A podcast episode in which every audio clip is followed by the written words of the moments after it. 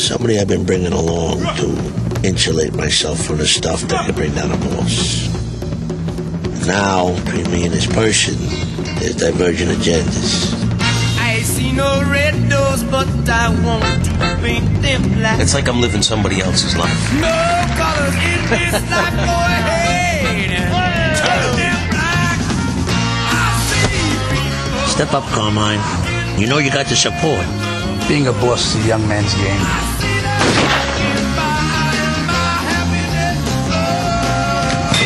No more Butchie. No more of this. Anthony Soprano, I have a warrant for your arrest. I am very disappointed at what you did. I don't like what you're inferring here.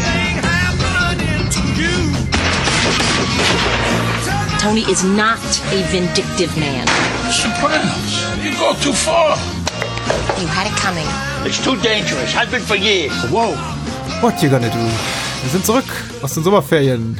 Hallo und herzlich willkommen zu Bados Kino, Episode 392, dem Serienfinale der Sopranos mit meiner Wenigkeit und Daniel Gramsch. Hallo. Hallo and don't stop believing.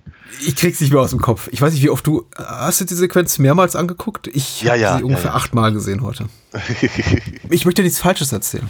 ja, ja. Ich glaube, ganz so, ganz so, ganz so viel habe ich nicht gesehen. Äh, glaube ich zweimal, zwei, dreimal. Aber ich habe äh, mich sehr, sehr ausführlich damit beschäftigt und Oh.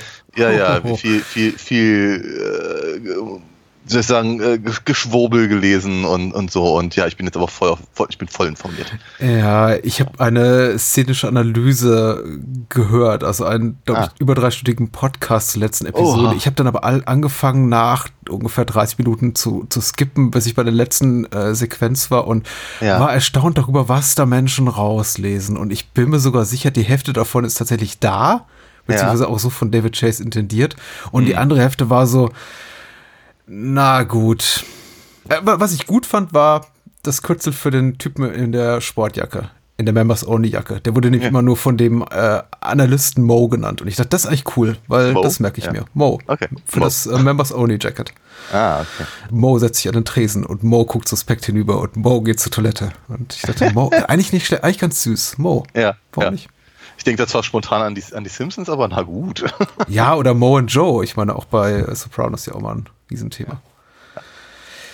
Soprano, Staffel 7, 2007. Richtig, ne? Wir nennen das jetzt einfach mal Staffel 7. Ja, genau. Also 6a und 6b finde ich ja ziemlich albern, weil, weil ja, viel fehlt ja nicht und dann wäre es halt eben ehrlicherweise eine voller eigenständige Staffel gewesen. Neun Episoden und es passiert eine ganze Menge. Ich glaube, castseitig haben wir die geringsten Änderungen im Vergleich zu den Vorgänger-Seasons. Normalerweise ergänzt hier immer so gerne zwei, drei, vier Ja. Figuren von Interesse, aber diesmal fällt mir so ad hoc keiner ein. Mm, Ja, also ich glaube, ich glaube, ganz zum Schluss kommt, äh, kommt hier Wal Walden noch mit Ja, dazu. ja, ja. Na, aber ansonsten so richtig was Großes Neues gibt's nicht. Ne.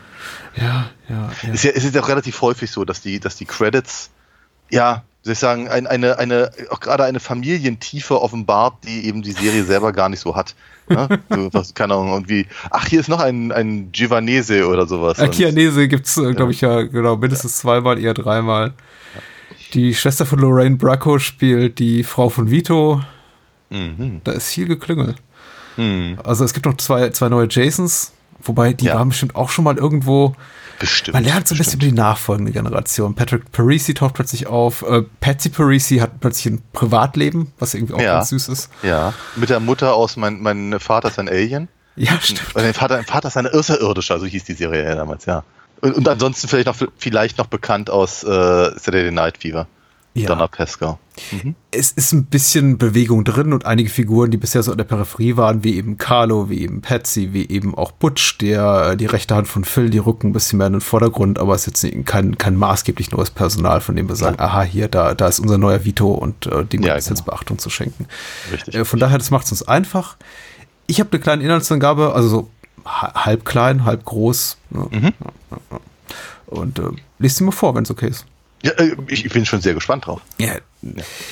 Gerade einmal neun Episoden zählt die letzte Halbstaffel der Sopranos, die aber umso praller mit Spannung, Melodrama, Überraschung und jeder Menge AJ gefüllt ist. aber first things first. Tony erholt sich von einem kurzen Knastaufenthalt mit Camilla, Janice und Bobby am See, schafft es aber auch diesen Moment der Einkehr und Ruhe für sich und alle Anwesenden gründlich zu ruinieren. Wäre er doch etwas länger in der Hütte am See geblieben, denn zurück in Jersey wartet nur weiterer Ärger auf ihn. Nicht zuletzt in Gestalt seines Neffen Christophers, der sich erneut als Tonys Furunkel am Arsch auf zwei Beinen beweist. Nicht nur setzt Chrissy seinem Cousin, Schrägstrich Onkel, Schrägstrich Boss ein unspeicherhaftes filmisches Denkmal mit dem Mobster Splatter Horror Cleaver, auch im Streit mit Tonys rechter Hand Pauli macht er die schlechtere oder zumindest traurigere Figur. Und Tony nutzt die Gunst der Stunde, den ewigen Junkie und frisch gebackenen Vater Chris ein für alle Mal loszuwerden. Übrigens, Cleaver hat es nicht ins Kino geschafft, sondern ist äh, direct to DVD gegangen. Hm. Innerhalb des engeren Familienkreises bereitet Anthony Jr. Tony den meisten Kummer, stürzt dessen Trennung von seiner Freundin den Sohnemann doch in eine handfeste Depression, die in AJs Selbstmordversuch endet. Davor und danach erfahren wir von Tony Sprössling aber noch viel darüber, auf welche vielfältige Art und Weise die Menschheit dem Untergang geweiht ist. Auch Tonys kurzer Trip nach und in Vegas verschafft dem Mafia-Oberhaupt zwar eine Erkenntnis, I get it, aber keine Entspannung, nagen doch ganz weltliche Probleme zu Hause auf ihn, worauf ihn Camela regelmäßig erinnert woran ihn Camela regelmäßig erinnert. Und auch seitens La Familia brennt die Hütte, gibt es doch reichlich ungeklärtes Beef mit dem New Yorker Mafioso und äh, Mafiosi und deren neuen Oberhaupt Phil, der von friedliebender Koexistenz mit dem New Jersey Bob nichts wissen will. In einer wiederkehrenden Nebenrolle ganz viel Asbest. Und sonst so. Äh, es wird viel gestorben. Bobby Bacala erlebt ein kurzzeitiges Karrierehoch und rauscht wenige Folgen später mit dem Blue Comet in die ewigen Jagdgründe. Auch Sil ist nach einem von Phil in Auftrag gegebenen Attentat nur noch komatöses Gemüse. Der inhaftierte Johnny Sack raucht sich in den Krebstod. Hash will endlich seine Kohle von Tony und muss das Ableben seiner Freundin verdauern. Pauli kann seinen Boss gerade noch von seiner Loyalität überzeugen, muss seine Ziehmutter Nucci beerdigen und hat Zoff mit einem Kater. Dr. Melfi trifft eine Entscheidung, die auch äh, vier Jahre zuvor nicht verfrüht gewesen wäre. Vitos Familie greift äh, statt auf einen soliden Familientherapeuten auf Phil und Tony zurück. Meadow gibt Finn den Korb, äh, schmeißt ihr Studium, sorgt über Umwege dafür, dass ein New Yorker Mobster sein Gebiss verliert und rückt wieder ganz nah an den kriminellen Alltag ihres Vaters heran. Madon, ganz schön nervenzerrend und belastend. Zum Glück findet Tony wenigstens beim Abendessen im Diner mit seiner Familie ein wenig Entspannung. Aber wer ist der Typ mit der Sportjacke am Tresen? Hm. That's it. Das ist auch die letzte Inhaltsangabe, die ich äh, jeweils zu The Sopranos vorlesen werde. Außer reden, reden, äh, reden über hier Many Saints of Many New York. Saints of ja. New York ja. Da lese ich dann ab. Also von jemand anderem. Genau. Sehr schön. Vielen ja. Dank. Finde das, ja, das ist sehr, sehr, sehr, sehr, sehr schön zusammengefasst. Das, das, äh, aber gerne doch. Wie hat es dir denn so gefallen, Daniel? oh, großartig. Meter. Ganz, ganz großartig tatsächlich. Also ich hatte, so das Gefühl, es ist, äh, es ist eine, es ist eine ganz schöne Hauruck. Aktion. Mhm. So das Gefühl, so wie ähm, rein, rein von dem, was da passiert und, und wir, wir hatten das, glaube ich, schon ein oder zweimal erwähnt und wie, wie viel Zeit man sich worauf lässt und so, das ist äh, oftmals sehr atemraubend. Mhm. Also nicht atemberaubend, sondern einfach, es raubt mir den Atem. Ja, ich verstehe, verstehe. Ähm, und ähm, wir ganz, ganz tolle Sachen, ganz unglaubliche Sachen. Äh, wieder natürlich ganz viele Dinge, bei denen ich irgendwie sage, ich will das gar nicht sehen, das geht doch nach hinten los. Mhm. Ähm, und so, und äh, da ist die, da ist die Serie ja immer sehr, sehr gut drin gewesen. Ähm, äh, nicht, nicht wirklich, glaube ich, was wahnsinnig Neues inhaltlich, weil ich glaube schon, dass halt ganz viele Punkte einfach nur noch mal wie auf den Punkt gebracht werden. Äh, so nach dem Motto, wie, ach, wenn wenn es in sechs Jahren oder sieben Jahren nicht verstanden habt, jetzt sagen wir es euch nochmal ganz explizit. und äh, ansonsten habe ich aber eben so das Gefühl, dass durch die ganze Machart, einfach durch dieses, dieses Gehetzte in den letzten neun Folgen, ähm, hatte ich vor allem den ganz, ganz dringenden Eindruck und der zog sich so ein bisschen rüber aus äh, zumindest diesen, diesen Koma-Folgen am Anfang der letzten Staffel. Ähm, dass die Serie eigentlich kaum noch wirklich sie selbst ist. Ja, es, ja, ja. Es, es, sind natürlich die gleichen Figuren, natürlich geht die Story weiter und die Schauspieler machen halt genau das, was sie, oder zumindest was, was sie mit ihren Figuren machen sollen und all das. Und ich glaube, glaube, mich als Zuschauer hält eben dann vor allem die, das Interesse am weiteren Werdegang von Tony und Konsorten und dabei der Stange. Ähm, aber die Serie fühlt sich nicht mehr an wie sie selbst. Mhm. Dafür sind aber zu viele Dinge drin, die entweder sehr, sehr gewichtig werden oder eben ganz, ganz, äh, ich sagen, quasi außer, sich außerhalb der Serie befinden.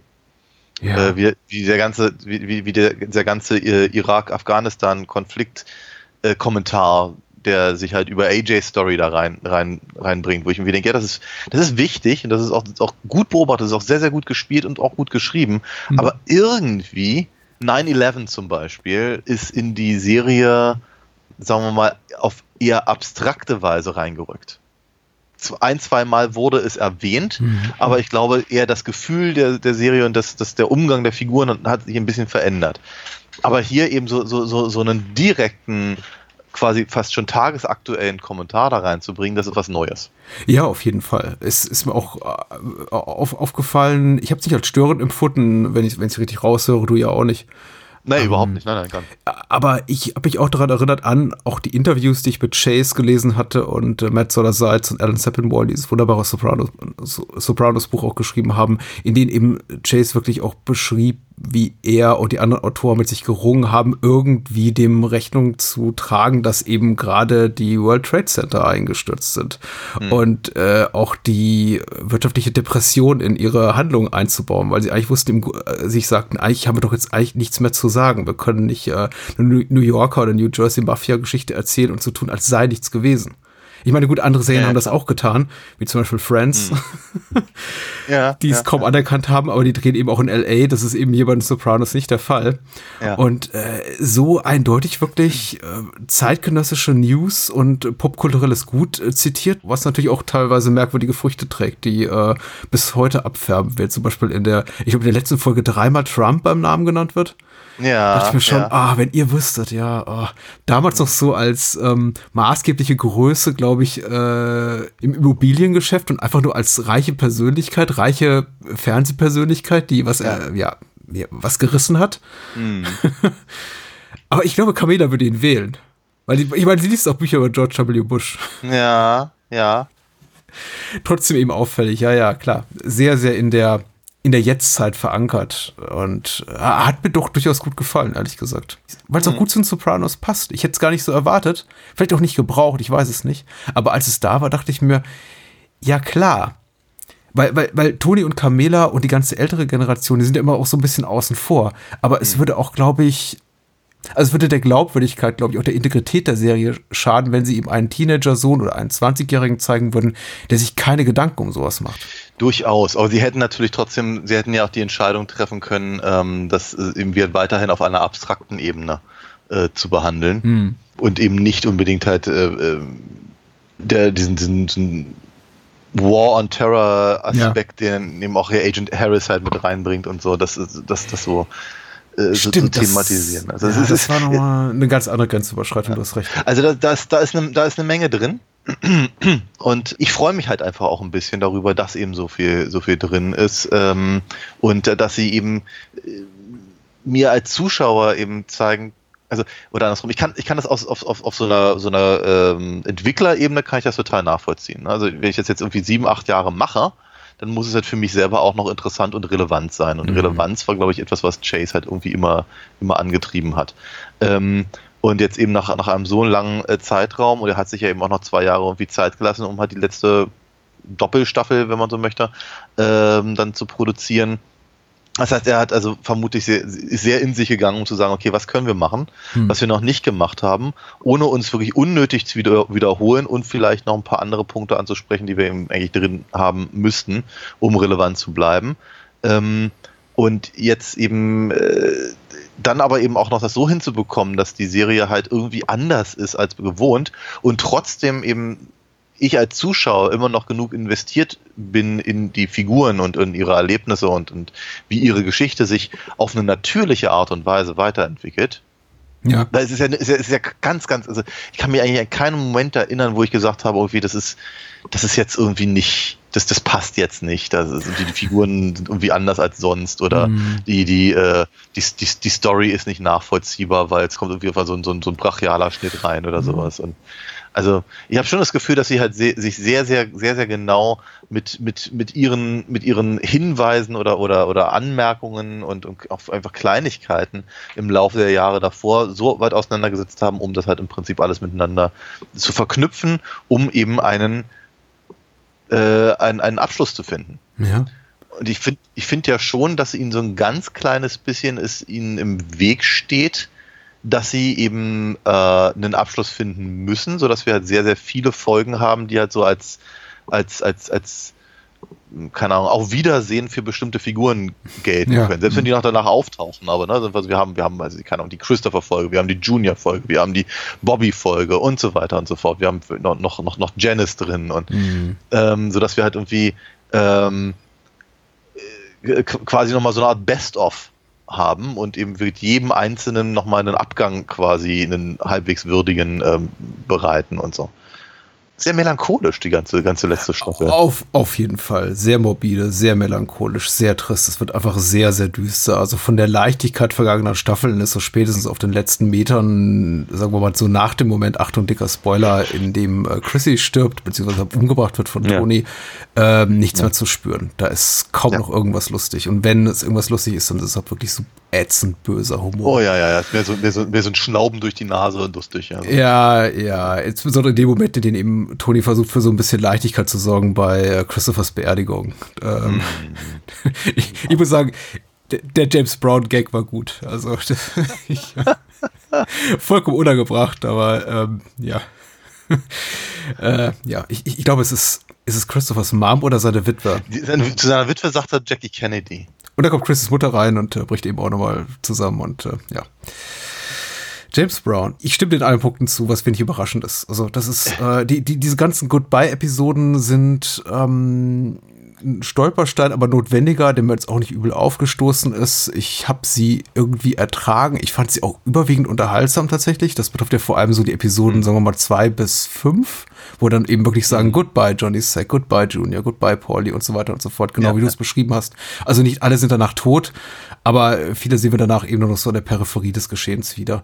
Ja. Und gut daran ist, dass es keine wirklichen Aussetzer gibt, wie in früheren Staffeln, wo es immer mal sowas gab wie, ich, ich mag ja Christopher immer noch nicht, das habe ich auch einem oder Mal erwähnt, oder ähm, also die, die, die Folge Christopher oder Hit is a Hit oder Luxury Lounge oder, oder Folgen einfach so, die so, weiß ich, very special episodes sind, die sich nicht um das Kernteam drehen äh, und mich dann einfach tendenziell eher langweilen. Also so ist es nicht. Ich, es war immer interessant, weil ich glaube, es eben auch notwendig ist. In einzelnen Fällen könnte man darüber streiten, ob wir jetzt wirklich noch eine fast komplette Episode brauchen mit Fokus auf Hash und dem Tod seiner Freundin.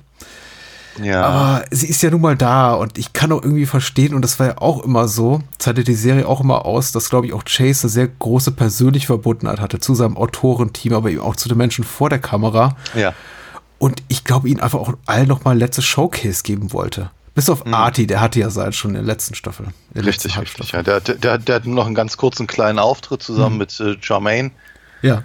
Äh, Und Charmaine darf sich nochmal lustig machen über die Sopranos ein bisschen. Was auch, was auch eine großartige Sache ist im Mhm. Übrigen. Also ich, ihr, ihr wird auch, auch also der letzte, der letzte Auftritt von beiden Figuren, gerade auch zu dem Zeitpunkt und, und, und, und im, mit, dem, mit dem Hinweis auf all die Dinge, die wir äh, halt mitbekommen haben und all das und auf, auf, was, was eben der, hm, der gesellschaftliche Status der Carmella ja irgendwie immer sehr wichtig ist. Mhm. Äh, das ist, ist, ist, schon, ist schon ziemlich großartig. Passt, passt sehr gut. Aber das, aber das macht die Serie eben sehr viel, dass sie äh, uns daran erinnert, ach guck mal, ne, in der ersten Staffel hieß es noch, die sind die besten Freundinnen und äh, man fragte sich immer, wieso be- behandeln die sich eigentlich so und irgendwann war sie halt irgendwie komplett weg vom Fenster und kam dann wieder und all das. Und es ist, ist einfach, es ist schön, dass diese, dass diese Serie eben zum Schluss ähm, äh, diese ganzen Figuren einfach auch nochmal Revue, Revue passieren lässt, für mich als Zuschauer auch, um, um mir nochmal ge gewahr zu werden, Hm. was diese Figuren mal bedeutet haben und wie ihre äh, Konstellation aussah und was sich eben geändert hat oder was sich eben nicht geändert hat und das eben auch gleichzeitig als Kommentar zum Ende der, der, der Serie zu machen. Also ich finde, das ist, es, ist, hm, es ist nicht unbedingt subtil, Nein. Aber es ist, ähm, es ist eben auch, auch nicht schlecht gemacht. Also von daher, ich finde das schon. mir hat's wunderbar gefallen. Ich glaube, man kann es kaum besser machen. Mir hat das wirklich dieses so, auch, auch gerade gegen Ende nochmal so in homöopathischen Dosen, einfach liebgewonnene Figuren wie Ja. Charmaine und Artie oder eben Rosalie, also Roe, äh, da, da reinzubringen. Wenn, wenn auch nur so in ein Minuten Szenen, fand ich, fand ich ganz wunderbar. Und es wirkt eben auch beiläufig genug, um nicht so in den Fokus zu rücken, von wegen, ach, guck mal, was sie da versuchen. Die haben einfach irgendwo Ja, mal ja. der, der, der, der, der Schauspielerin einfach die Möglichkeit geben wollen, Sharon Angela irgendwie eine letzte Szene zu haben mit äh, hier Lorraine, äh, nicht Lorraine Bracco, Edie Falco. Ja, natürlich.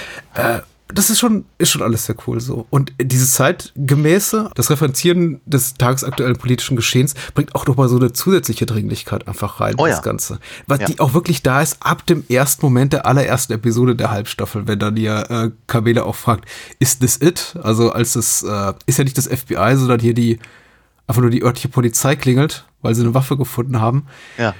Und dann eben auch noch diese Bezugnahme, dass das da draußen auch noch ein War on Terror gibt und auch Mhm. äh, später die ganze Asbest-Sache und äh, AJs Sermon darüber, dass es die Umwelt ruiniert. Nicht das Asbest jetzt im Spezifischen, aber grundsätzlich zahlt eben auch darauf ein, dass alles vor die Hunde geht. Das, Ja. das schafft so eine, eine Weltuntergangsstimmung, die ich ganz, ganz packend finde, ganz mitreißend. Ja. Also auch wenn es nur um Hash geht und seine Sorgen. Ja, natürlich.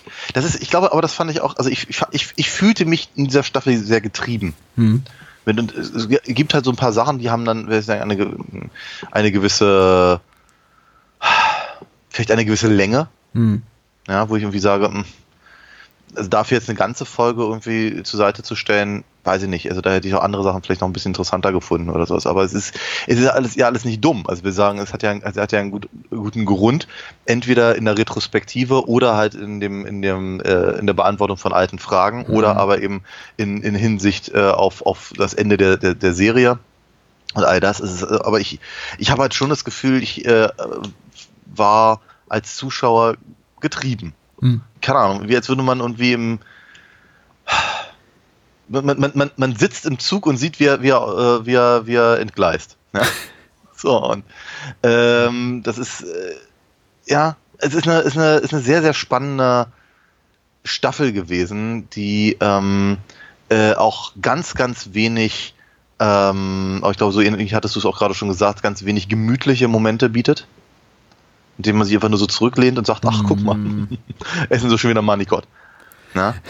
Es ist wirklich fast, fast all diese, diese, diese, diese Dinge, die die Serie halt auch für, für sagen wir mal, den popkulturellen Wert irgendwie ausgemacht haben, werden entweder nur noch erwähnt und nicht Ja. mehr durchgezogen. Man, man spürt es ganz deutlich, dass ja auch das äh, Tempo unglaublich gestrafft ist, was sich eben auch teilweise in wirklich in einer wiederum merkwürdigen Chronologie der Ereignisse äh, bemerkbar macht. Wir hatten ja kurz, äh, kürzlich auch darüber geredet, dass das so ein dauerhaftes, nicht Problem, aber eine Herausforderung ist mit den Sopranos immer so klar sagen zu können, wie viel Zeit ist eigentlich gerade vergangen. Zwei Tage oder zwei Wochen oder zwei Monate. Dinge entwickeln sich rasant schnell und dann wieder eigentlich ganz, ganz langsam.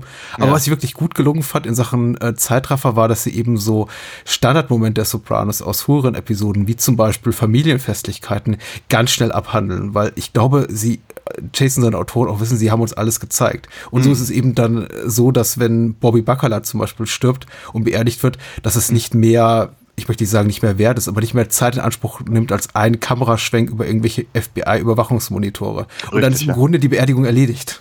Ja, ja, genau.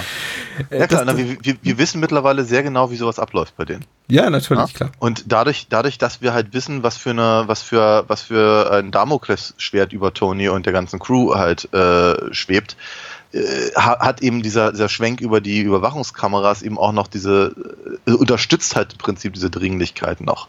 Ne? Wir haben, wir als Zuschauer haben genauso wenig Zeit und Gelegenheit, irgendwie Bobby zu betrauern, wie eben die Figuren selbst, die halt ähm, eigentlich nur deswegen zu der Beerdigung gehen können, weil sie wissen, dass das FBI da ist. Weil sie sonst Angst haben müssten, von, von, den, von äh, den New Yorker Mobs dann halt niedergemäht zu werden. Ja, ja. und das ist also, ich finde schon, dass es, also sind, so so eine Sachen sind halt äh, effizient, ähm, aber eben auch wahnsinnig effektiv darin, wie eben ihre, ihre Erzählung gegen Ende halt angezogen wird. Wie, wie, wie fandest du den Einstieg in die Staffel? Ich habe dazu ja durchaus, also der Konsens scheint zu sein, der kritische, äh, die, die finale Staffel ist schon eine ganz große Nummer und ziemlich Ja. toll und gehört zu dem Besten der gesamten Serie. Aber ich habe widersprüchliche Sachen gehört, also Meinungen gehört zum, zum Staffel-Einstieg. Äh, insofern, dass einige Menschen gesagt haben, warum eigentlich Figuren an der Peripherie des Geschehens wie Bobby und Janice so sehr in den Mittelpunkt rücken und nicht wirklich aufs Tempo drücken, sondern zu sagen, okay, wir halten jetzt mal inne und verbringen eine Folge Monopoly spielend am See. Wie hat dir das gefallen? Mir hat das, mir hat das sehr, sehr gut gefallen. Ähm, ich mag Bobby einfach wahnsinnig gerne. Ich finde, war immer eine der, der knuffigsten Figuren. Ähm, und und ähm, ich glaube, dass die Folge ganz, ganz, ganz wichtig ist. Ähm, äh, ja, nicht, nicht nur nochmal, ich glaube nicht, dass diese Serie, äh, diese Staffel uns wirklich irgendetwas Neues über irgendeine dieser Figuren sagt. Mhm. Ne? Wir wissen, dass Janice halt im Prinzip äh, also nicht nur aus produktionshistorischen Gründen, sondern ähm, auch, auch sonst im, im, im Leben dieser Familie halt so der, der, der Livia äh, Stanton ist. Mhm. Ne? Und halt irgendwie ähm, äh, mit ihrem Versuch, also de- oder andersrum, ja, vielleicht ist das aber auch der, genau der, der Faktor. Ne? Also praktisch die, die, die, gesamte Sopranos-Familie, die wir näher kennenlernen, dazu gehört natürlich eben die Familie von Barbara, der anderen Schwester, nicht unbedingt, weil die kommt, kann auch vielleicht fünfmal vor in der gesamten Serie. Ähm, ähm, aber alle versuchen halt irgendwie mit, mit, mit ihrem Familienleben klarzukommen. Tony halt natürlich gerade in, dem, in der Jonglage-Nummer zwischen Familie und La Familia, ähm, aber eben Janice eben auch ganz stark mit dem, äh, was sie glaubt, was eine Familie sein sollte, das, was sie aus ihrer eigenen äh, Kindheit und Jugend kennt, in irgendeiner Form zu vereinbaren, dann aber eben auch diese ganzen anerzogenen, gelernten Hinterfotzigkeiten äh, ihrer, ihrer Mutter, die dann da immer, immer wieder äh, das, das kaputt machen. Also im Prinzip ist Janice halt so ein, so ein Spiegelbild für, für, für Tony. Weil sie kann ja auch nicht, äh, also, also Tony ist brachial. Tony ist der Elefant im Porzellanladen. Mhm. Ähm, der, der, der, der, wenn, wenn, wenn dem halt irgendwie was es nicht passt, dass jemand anders glücklich ist, dann macht er eben gerne was kaputt. So, Natürlich. Und, und, und Ja- Janice ist da, ist da, ist da mehr hintenrum, aber kaputt machen will sie es irgendwie auch. Und gleichzeitig lügt sie sich in die eigene Tasche. Und für sowas ist natürlich so eine Folge wie Soprano Home Movies ganz hervorragend. Wir Ja. können, wir können eben, wir können halt diese, diese, diesen Me- Mechanismus äh, live erleben. Äh, wir können halt sehen, wie sehr eben so, beide Sopranos, also Janice und Tony, versuchen, ähm, sowas ähnliches wie Familie zu spielen Mhm. und daran kläglich zu scheitern. Ähm, wir, wir, wir erfahren halt ein bisschen mehr von, von, von Bobby selbst und das wird halt im Laufe der, der letzten Staffel immer wichtiger.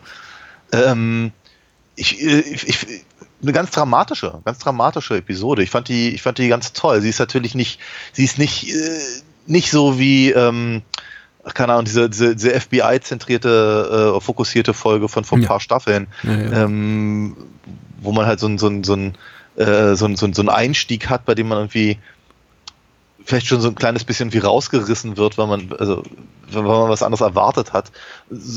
Soprano Home Movies funktioniert tatsächlich eigentlich, äh, hätte vielleicht sogar als Staffelende für 6a funktioniert. Also wirklich die reguläre 13. Folge. Ja, ja, ja.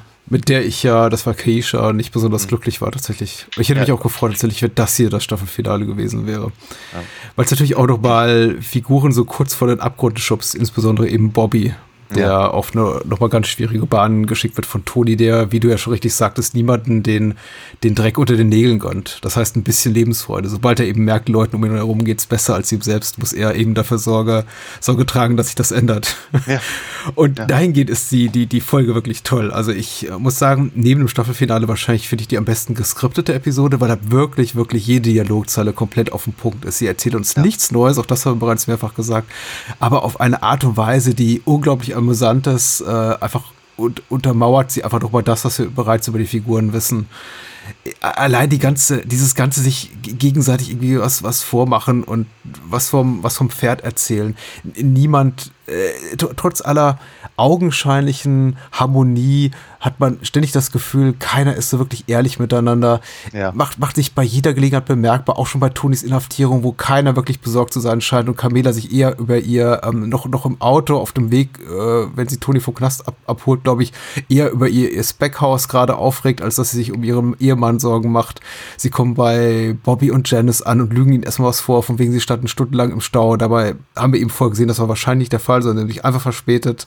Dann, dann verlangt Camilla nach einem, nach einem Perrier oder so, auf jeden Fall nach einem, Ja, nach einem ja. Markenwasser, ne, so Janice bietet ihr Wasser an. Und, und es geht die ganze Zeit so weiter und ich denke mir so, die, keiner, keiner gönnt dem anderen wirklich das, das kleinste bisschen Lebensfreude oder Leichtigkeit, aber man, man schafft so irgendwie so miteinander zu funktionieren. Ja. Was auch, auch wirklich so die, die, die ganze Dynamik dieser, dieses Teils der Familie so auch, auch umschreibt über die gesamte Serie hinweg oder über einen Großteil der Serie hinweg. Und das fand ich auf jeden Fall immer herrlich auf den Punkt gebracht. Und natürlich dann, dass das Ganze mit so einer Eskalation endet, wie diese Handgreiflichkeit zwischen Tony und Bobby ist, äh, Ja. Natürlich auch ein toller Action-Moment, muss ich ganz ehrlich sagen, weil, also die Prügelei eine der besten, wahrscheinlich die beste neben der zwischen Die- Ralphie die sah- und Tony. Die sah so echt aus. Ja, Die sah so echt aus. Also die, die, die von Ra Ralphie und Tony ist brutal und sie ist, sie ist eindringlich und all das, aber sie ist eben auch gefilmt wie eine Action-Sequenz in einer, in einem, in einem, einem Film, in einer Serie. Und ich fand halt Bobby und, und Tony, das sah halt einfach aus wie wirklich zwei Leute, die eben schon 3,8 auf dem Kessel haben und sich dann halt prügeln. Das, da geht eben so ein Schwinger eben auch mal nach, ins Leere und, und das ist eben, äh, ja, wie soll ich sagen, die wenigsten Leute sehen halt aus wie Actionhelden, wenn sie sich hauen. Ja. Ne? Und ich fand das ist schon, ist schon klasse. Aber ich, für, für der emotionalste Teil ist natürlich für mich, dass eben Bobby, Bobby da diesen, diesen Vater, diesen jungen Vater äh, erschießen muss, nur damit Tony einen Deal machen kann. Äh, und dann halt am Ende zu seiner, zu seiner Tochter äh, äh, wieder zurück an, an, den, an, das, an den da kommt und so. Also das ist schon. Aber wie gesagt, Bobby ist aber eben auch so eine Figur, die ist, die ist mir halt einfach echt ans Herz gewachsen. Er hat aber schlaue Sachen zu sagen. Also er ist weit entfernt von dem Bobby, der noch, äh, glaube ich, zwei Staffeln vorher da hier was von Nostradamus und Quasimodo erzählte, weil er Ja, ja, ja. auseinanderhalten konnte. Diesmal sagt er wirklich äh, tiefgründige Sachen, wie eben Ja. auch das, was die Serie auch später noch herbeizitiert, kurz vor Tonys Ableben mit dem, Ja. ne, You Ja. probably don't hear it coming uh, when Ja. it happens. Right. Also gemeint Genau. ist der gewaltsame Tod.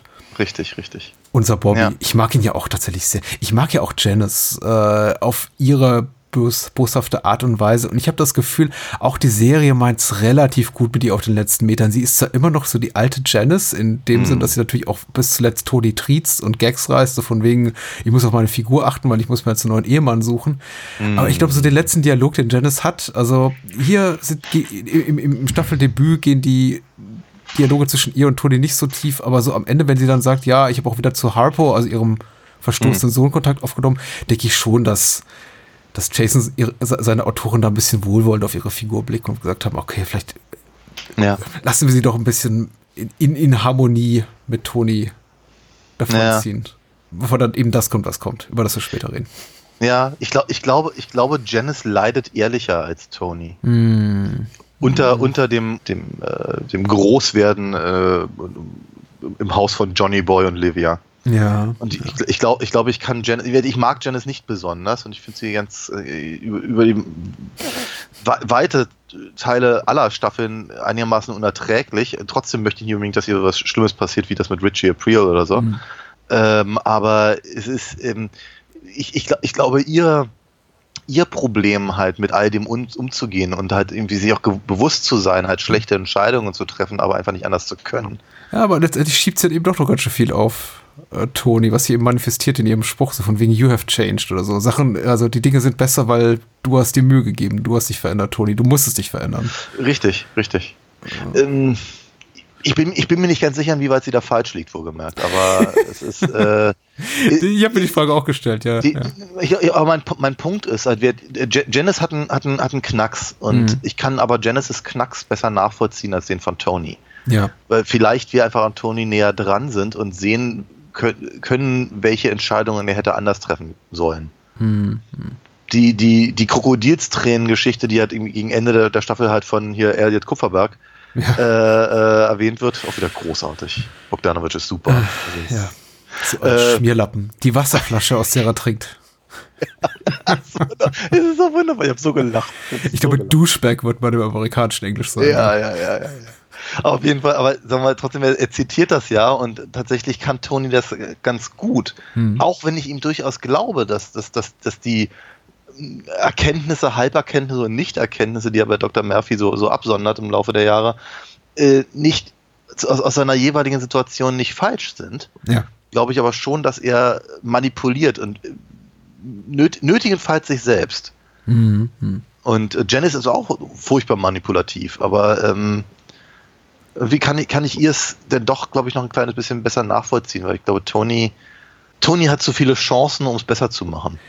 Überhaupt, Janice ist, ich finde, eine sehr starke Präsenz, überraschend präsent in dieser letzten Staffel, genau wie AJ, was mich ein bisschen überrascht hat, weil ich habe, wie gesagt, jetzt auch die Serie mindestens zehn Jahre, zumindest diese Staffel nicht wiedergesehen und ich war überrascht davon, wie schwergewichtigere Rolle dann irgendwie doch auch ist und von welcher Bedeutung für Tony, der ja mehr und mehr dann die Rolle übernimmt, die zuerst Janice äh, übernommen hatte, nämlich die von Livia. Und am Ende wird ja Tony zu der Art Livia und begegnet dann Janice in einer Phase ihres Lebens wieder, in der eben Janice schon längst wieder die Livia abgeschüttelt hat und eigentlich Tony zu seiner eigenen Mutter geworden ist. Also die, die Dynamik finde ich ganz spannend. Plus natürlich finde ich auch spannend, was zwischen Janice und Carmela passiert in der, Oh ja. in der Staffelpremiere, weil das hatte ich komplett überhaupt nicht mehr auf dem Schirm. Ich hatte Soprano Home Movies immer als sehr gute Folge äh, gedanklich abgestempelt und äh, oder kategorisiert, aber eben auch so die Bobby Tony Episode.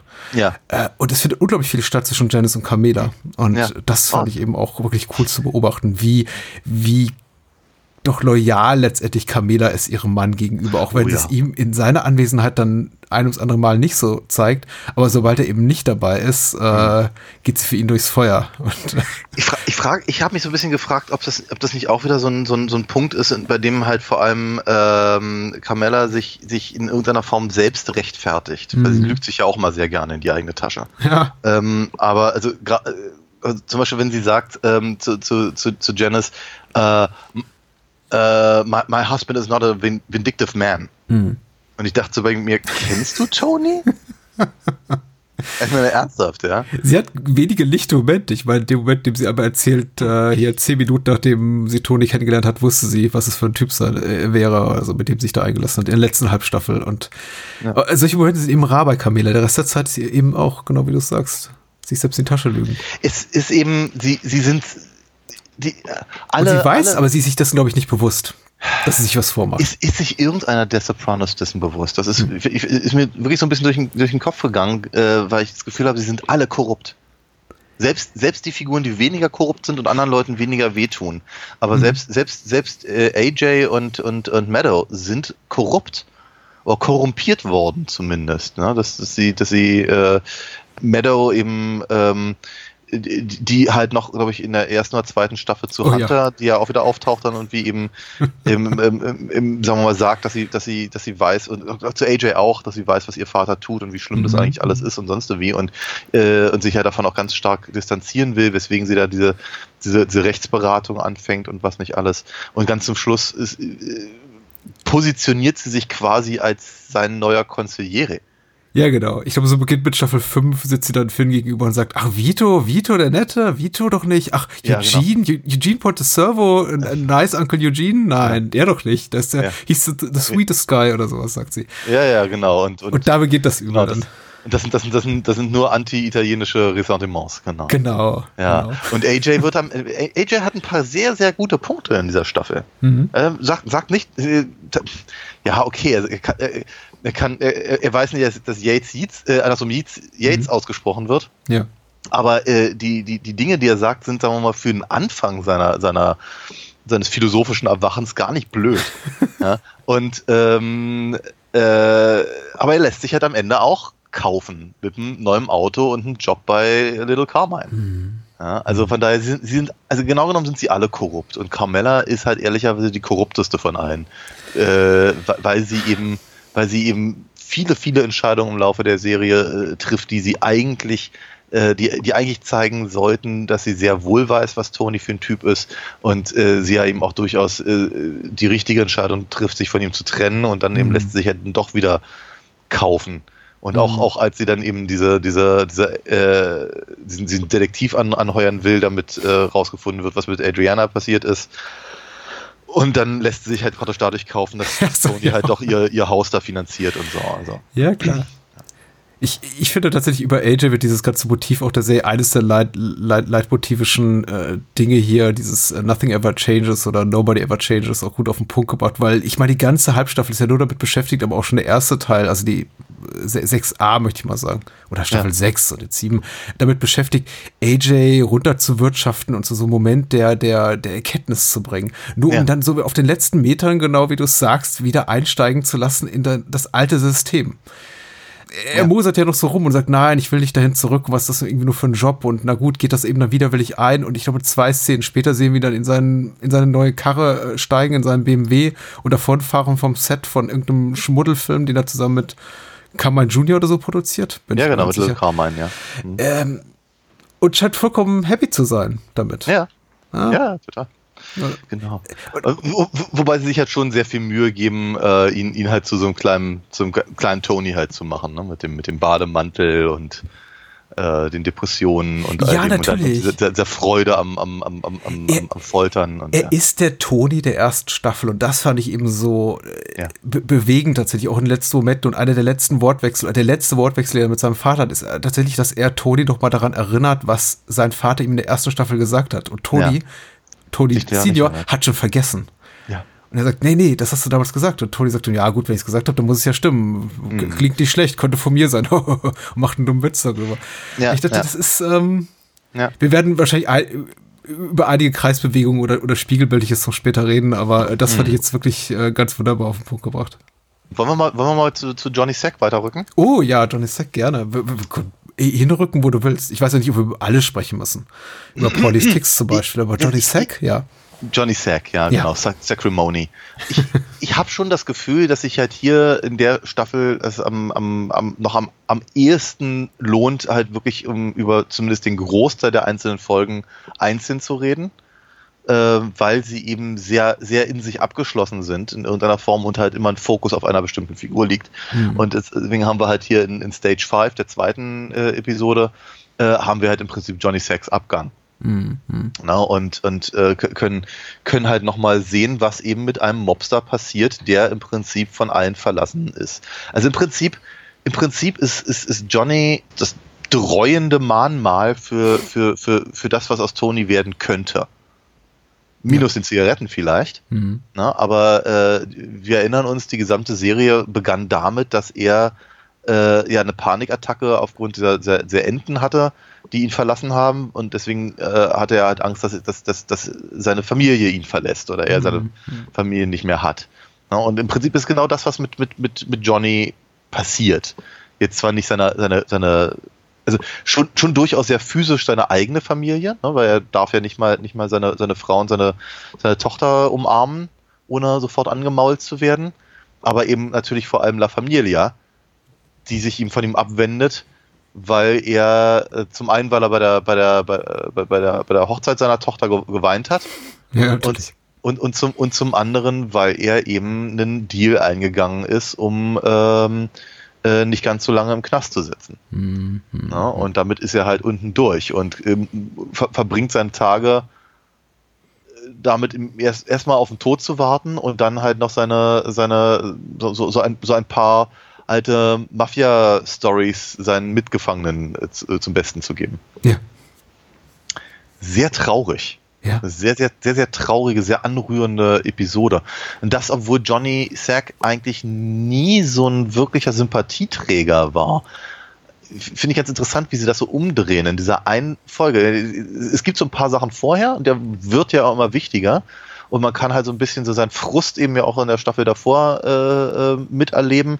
Aber dass er im, im Prinzip hier so, so ähm, so offengelegt wird in, seinem- in seinem letzten Auftritt. Das finde ich schon ganz, ganz, ganz spannend.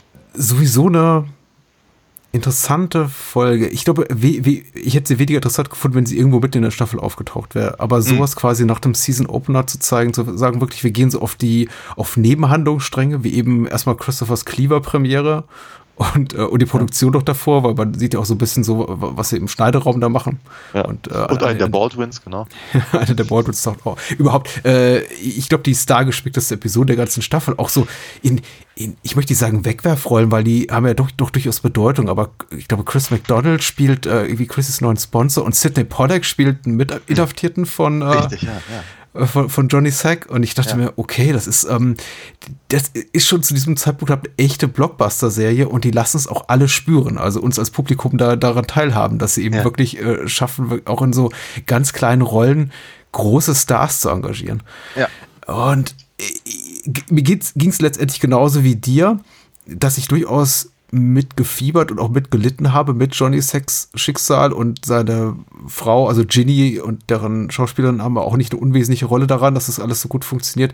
Ich war allerdings über die, auch hier wieder über die Chronologie der Ereignisse so ein bisschen verwundert, weil das scheint doch Mhm. alles dann relativ schnell zu gehen. Hatte er diese Krebsdiagnose eigentlich schon vor Stage 5 oder war das Ja, jetzt was ja. komplett Neues? Ja. Nee, nee, hatte, hatte er, glaube ich, schon. Ähm, Weil es gibt einige Krebsdiagnosen in der Serie und einige verschwinden dann auch einfach so, wie bei Pauli zum Beispiel. es, oder, oder bei The Room.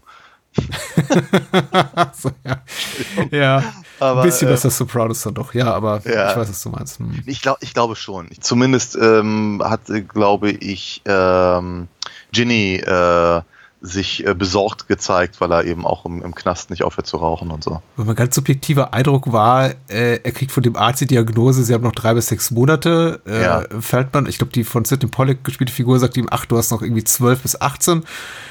Mhm. Äh, Johnny Sack fängt wieder an zu quarzen und drei Tage später ist er tot. Ja, na, ja, ja, es ist, es ist, es ist durchaus richtig. Ja, es ist äh, sehr gerafft. Ne? Es ist, äh, man merkt das schon. Man, man hätte vermutlich diese Szenen auch irgendwie auf die nächsten fünf Folgen irgendwie aufteilen können. Das hätten frühere Staffeln gemacht, ja, absolut. Ja. Hm. Aber ähm, so, so hat es natürlich einen gewissen. Es hat einen gewissen Wumms, Mhm. natürlich, also rein innerhalb der eigenen Story und natürlich eben dieser, diese, es, es, es leitet halt im Prinzip dieses, dieses, dieses Abschiedsthema halt ein. Ja, also Soprano Home Movies macht das noch nicht ganz so stark. Also da, da, da hat das dann eher sowas mit Abschied zu tun von, mh, weiß ich, keine liebgewordenen Konstellationen und halt äh, äh, Bobbys Mordjungfräulichkeit, wenn man so möchte. Mhm. Ähm, aber eben, ich glaube, Stage 5 sagt halt schon ziemlich deutlich so, jetzt, ähm, ne, wir kommen zum Ende. Ja. Wir, Ja. sagen jetzt Tschüss. ja. Und deswegen sagen wir eben auch Tschüss zu der Story um Cleaver und sie sagen Tschüss zu der Story um Johnny Sack. Ne? Beides wird danach eigentlich ehrlicherweise nicht mehr wirklich erwähnt. Genau. Und der Buttonkrieg im, spielt immer so im Hintergrund mit, was ich auch ganz cool gemacht fand, weil Ja, ja. er ist nicht Front, Front and Center bis eigentlich Episode 7, The Second Coming, Ja. äh, als dann eben Tony hier Coco zusammentritt. Und es, dann geht's wieder richtig ab. Aber es passiert eben, eben so Dinge, die einen daran erinnern, ach ja, da ist ja noch irgendwie was, wie zum Ja, ja, Beispiel bei dieser äh, Lunch-Szene mit Silvio, wo sein Oh ja, die ist auch hart. Beisitzer auch, äh, tonlos erschossen ja. wird. Hm? Bitte was? Äh, er wird tonlos erschossen, also Tonlos erschossen, ja, genau. erschossen. Ja, ja, der, Ja. Der, der, der Soundtrack verstummt für eine Sekunde, was natürlich Genau, auch schon. äh, es ist, es ist auch ganz interessant, was das mit mir als Zuschauer gemacht hat. Ne? Weil Mhm. du, der, der, der Ton ist weg und du bist erstmal verwirrt und guckst rum und dann, dann sieht man halt die Blutspritzer in, in, in, in Sirts Gesicht. ja. Und dann fängt dieses Fiepen an. Und dann denkst du, ui, äh, das klingt wie halt, ja, ein, Tin- ein Tinnitus, Tinnitus, ja. wenn, wenn eben eine Waffe neben deinem Ohr abgefeuert wird. Und dann, dann, dann dreht sich eben auf einmal auch, auch so um. Die Kamera dreht sich halt quasi und auf einmal ist das, ist das, äh, ja, viel Geballer, viel Blut, sehr, sehr, viel gekreischt, sehr, sehr actionreich auf einmal. Und das ist sehr aufwühlend. Ganz, ganz, ganz erstaunliche Szene, die eben ähm, auch natürlich sofort äh, diesen, diesen Satz von, von Bobby ähm, in Erinnerung bringt, halt eine Folge vorher. Meinst du, Daniel Baldwin ist sich der Tatsache bewusst, dass er eben nur der drittcoolste Baldwin-Bruder ist und dass sie ihn exakt dafür gecastet haben? Weil ich meine, es ist schon ein Downgrade von Ben Kingsley zu Daniel Baldwin. Und das muss eben auch Daniel Baldwin, also dem echten Daniel Baldwin ja klar sein. Ich, ich glaube ich glaub beinahe schon, aber ich dachte spontan irgendwie an diese, an diese eine, eine äh, Szene aus dem South Park-Film, wo, wo die Baldwins alle irgendwie rumsitzen und sagen wie, äh, weißt, äh, weißt du, was das Schlechteste daran ist, ein Baldwin zu sein? Und die anderen sagen gar nichts und dann kriegt glaube ich eine Bombe irgendwie auf den Kopf oder so. Aber äh, ich glaube, er kann damit leben. Ja, ich denke auch. Ähm, Remember When, also die dritte Episode fand ich eigentlich auch sehr hübsch, Ja. äh, trotz eben auch wieder so einer Standalone-Charakteristik, weil im Grunde haben wir wieder nur, in Anführungszeichen, zwei Handlungsstränge und der eine dreht sich eben um Tony und, Tony und Paulie, die auf dem Business-Trip im weitesten Sinne sind und äh, Junior, der Pokerrund mit seinem Ja. Mitinsassen Miles, äh, ich, ich nenne ihn Miles, weil er, der Schauspieler, dessen Name ist mir gerade entfallen, spielt eben Miles in Lost. Äh, Ah, ah, er- ah, okay.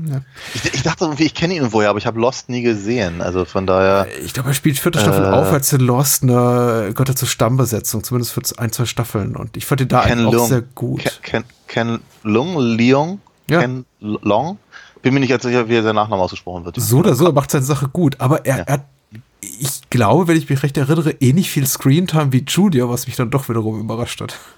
Ja, ja, eine Figur, die wir noch gar nicht kennen, aber ähm, äh, auch, da, auch das fand ich ganz, ganz großartig, weil wir eben äh, das, das gilt aber wirklich für alle Folgen in dieser Staffel. Das, das, das, äh, das Drehbuch ist so jeweils so dicht, so gut, so, so, so auf den Punkt, dass wir wirklich gar nicht viel Zeit brauchen mit Figuren, die wir noch nicht gesehen haben die auch nie wieder auftauchen. Sidney Pollack hattest du gerade erwähnt. Mhm. Ja, so, so gute Schauspieler, die so gutes äh, Material bekommen, um halt ganz, uns ganz, ganz schnell auf den, auf den, auf den Punkt zu bringen, weil sie natürlich auch in, im Zusammenhang arbeiten mit den Leuten, die wir halt lange kennen, eben Johnny Sack oder Junior hier.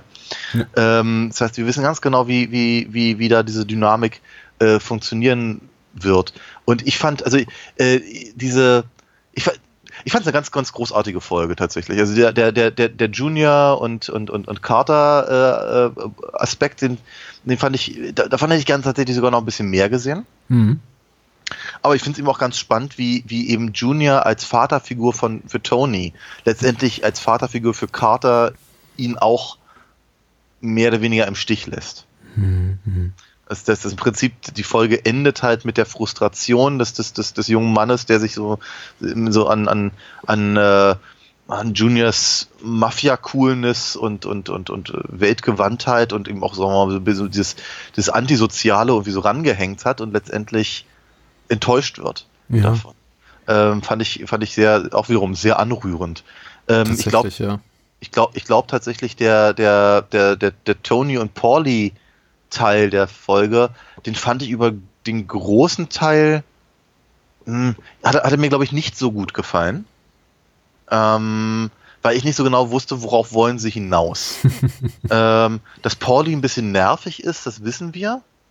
Ähm, dass Pauli und Tony auch durchaus so ihre Schwierigkeiten hatten, äh, wissen wir spätestens seit der, seit der Geschichte da um das, um das Gemälde von Pyomai. Ja, Ähm, aber das, das, das ganze Ding kriegt natürlich auch wiederum gegen Ende, wenn die beiden auf dem Boot sind und wir das Gefühl haben, na, mal, mal, mal gucken, ob sich Tony eben nicht äh, Paulis entledigt. Ähm, äh, kriegt das natürlich eine, wieder eine gewisse Dramatik und all das. Aber ähm, ich, ich hatte so ein bisschen das Gefühl, dass das eigentlich eher vorbereitet. Also, also auf der einen Seite greift das auf, was, was, was Tony mit, mit Bobby gemacht hat. Und zum anderen, glaube ich, greift es vor, was Tony mit äh, Christopher machen wird. Ja, ich fand es auch wenig zielführend. Äh, ich glaube auch, äh, wie vieles hier in dieser Staffel fügt es dem bereits bekannt nicht viel hinzu, aber in diesem Fall nicht auf besonders interessante Art und Weise tatsächlich, weil, ähm, also mein grundsätzlicher Eindruck mit, mit Pauli ist, dass die geht eben in die Richtung, die ich glaube, du auch in unserem letzten, auch vorletzten Gespräch äh, genannt hattest, dass Pauli schon am ehesten die Figur ist, die zur äh, karikaturesken Überzeichnung neigt. Äh, wirklich Hm. so eine äh, geckige Figur, die immer für ein Späßchen hier oder da sorgt. Das geht für mich so ein bisschen auf Kosten der Glaubwürdigkeit oder der Möglichkeit, ihm eine echte Persönlichkeit zu geben. Ja. Und das versuchen sie ja wieder und wieder mit seiner Krebsdiagnose, mit der ganzen Gemäldegeschichte, mit der Offenbarung, dass eben seine vermeintliche Mutter gar nicht seine Mutter ist, also Lucci Ja.